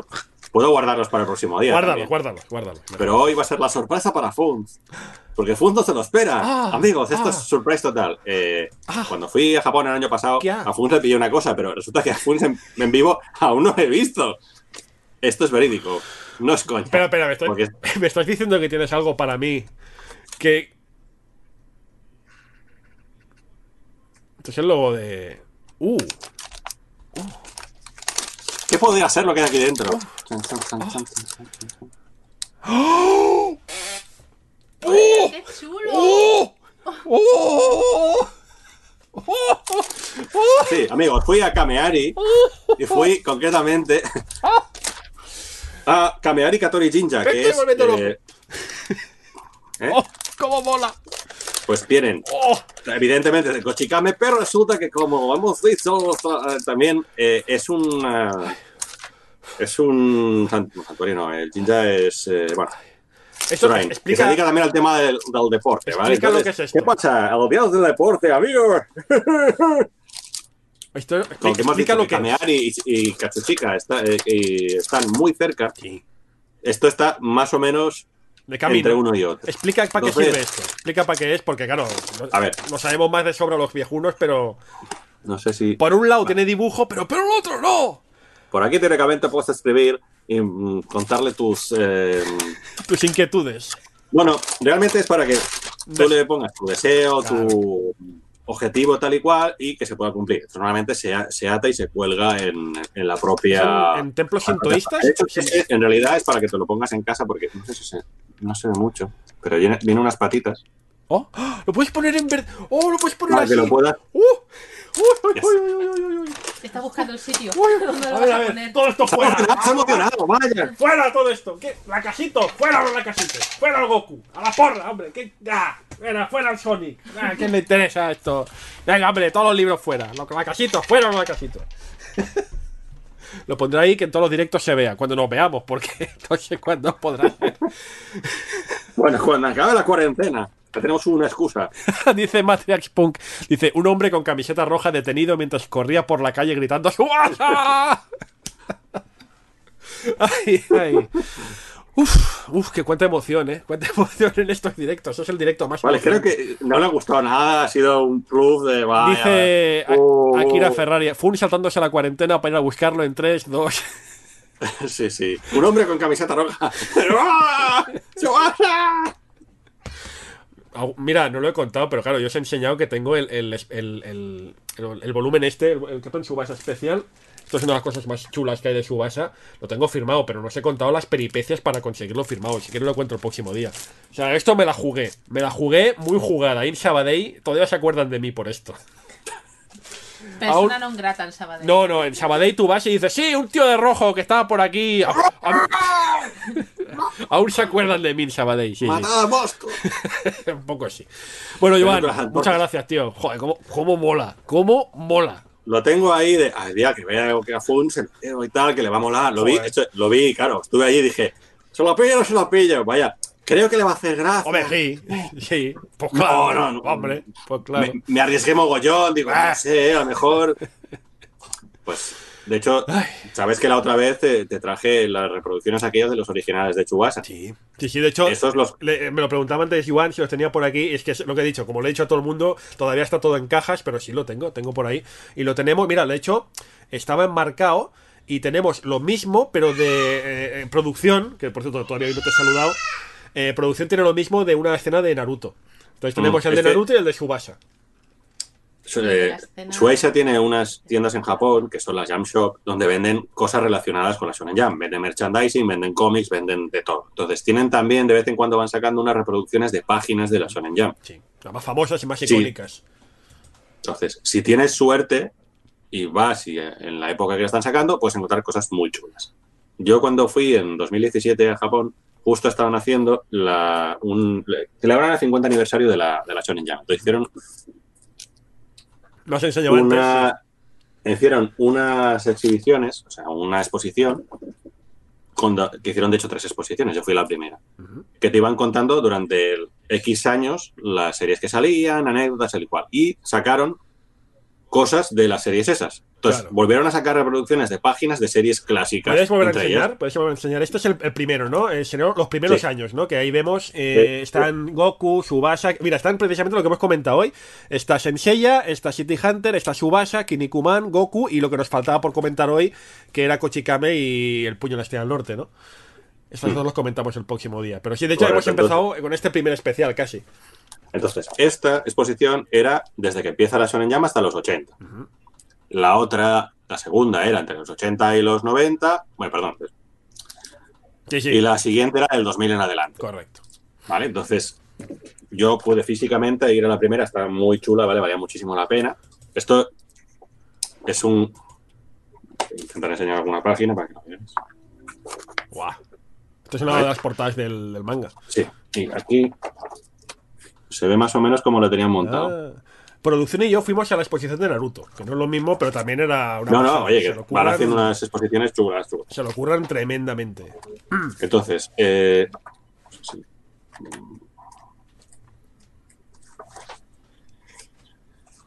Eh, lo dicho, después sacaron, estos son el catálogo oficial de la exposición. ¿vale? O sea, tenían los panfletos, que eran más baratos, pero vienen básicamente fotos, tal y cual, y los catálogos. Los catálogos son Esta, bastante más... esta era la exposición que me enviaste que en la cafetería vendían platos. es que me acuerdo, me acuerdo de ver un- ¿Qué, una qué- bola. qué no tiene Que este no, hombre? que le he dicho antes, le he dicho antes que en su habitación es, es que tiene de todo. Eh, eh, recuerdo ver una- un plato que era una bola de arroz decorado como una, como una pelota de fútbol y era el plato de Subasa.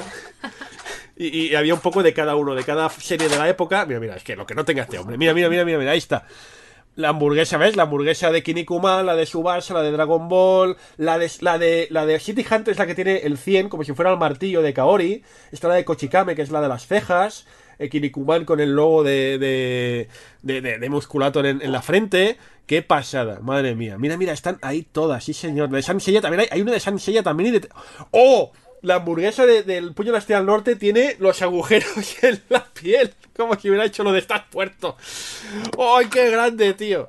¿Cómo mola? Joder, ¿y comi- ¿Qué comiste, Bueno. Joan? ¿Qué comiste? ¿Qué elegiste del menú? No, no, no comí, no comí ¿No nada. comiste? no comí. Tío, ¿por qué no? Porque a la hora que fue no estaba abierto. el- Ay, tío, ¿qué quieres? Ya, vale, vale. Ve la exposición y me gasté una pasta. Bueno, Joan, que hemos dicho que haríamos a las dos horas, cortaríamos y ya son las dos horas y diez. O sea, Vale, perdón. eh, Quería hacer la sorpresa. Ay, sí, sí, no hay... Me ha, llegado, me ha llegado el cocoro. Me ha llegado el cocoro y no sabes cuánto. Te lo agradezco mucho. Tengo una sorpresa para ti. Ah, qué bonito. Bueno, Joan, Eh, lo eh, dicho, sí. cuando esto podemos hacer continuar con el, el Sí, evento si quieres fiesta el- Machuri conmem- conmemorativo. jueves que viene, si quieres, así hacemos los O jueves. antes si queréis, es que no sé cómo, si tienes ya todos los días ocupados Hombre, con... Jueves de infancia. Nosotros hacemos directos los martes, los jueves, sábados y domingos. El sábado Mm. ya lo tengo más o menos pensado, el domingo casi un poco. O sea, para repetir un poco este esquema, hacemos los jueves.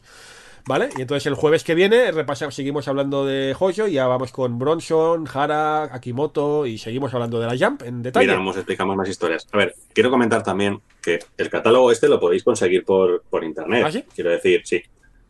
Porque yo te he dicho que solo pude ir a la primera, pero tengo Ah, el de la segunda Ah, con Goku. Goku. y el de la tercera.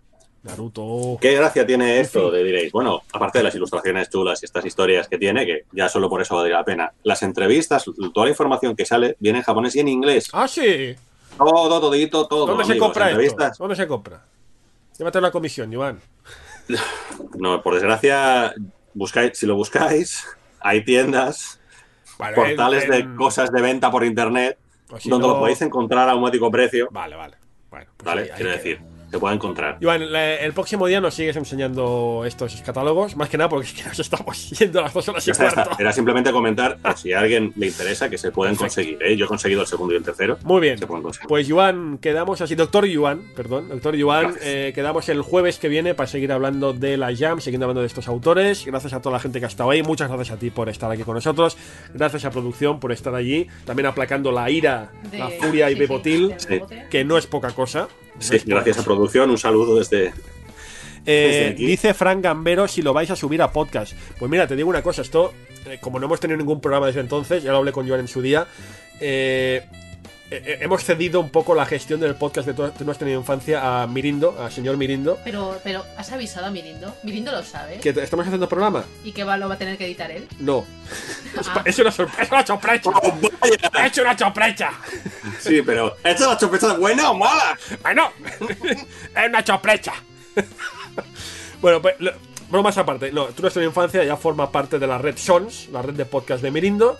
Con lo cual, pues si San Mirindo San Mirindo quiere, pues sí, se subirá en podcast. a- ya lo he hecho con el, el Descatalogados que hicimos el otro día con Roberto Pastor. Ya lo ha subido en formato podcast, así que no veo por qué no debería pasar. Lo dicho, el jueves nos vemos, Joan. Y nosotros, el resto, nos vemos este sábado. Ya vamos, ya vamos. Nos vemos este sábado con otro directo. Otro directo, otro directo de estos de gameplay. Un gameplay en el que jugaremos a Pac-Man, o no. No vamos a jugar al Pac-Man clásico, sino que jugaremos a dos variantes del Pac-Man original y os contaré un poco su vida y milagros. Eso el sábado a las seis y media, como es habitual. Y Joan, tú y yo, pues nos vemos el jueves a la misma hora, seis y media, aquí en su canal de YouTube favorito. Dale like, dale subscribe. Mismo canal, mismo Batora. Exacto. Muchas gracias a todos. Nos vemos pronto, Joan. Gracias. Hasta pronto.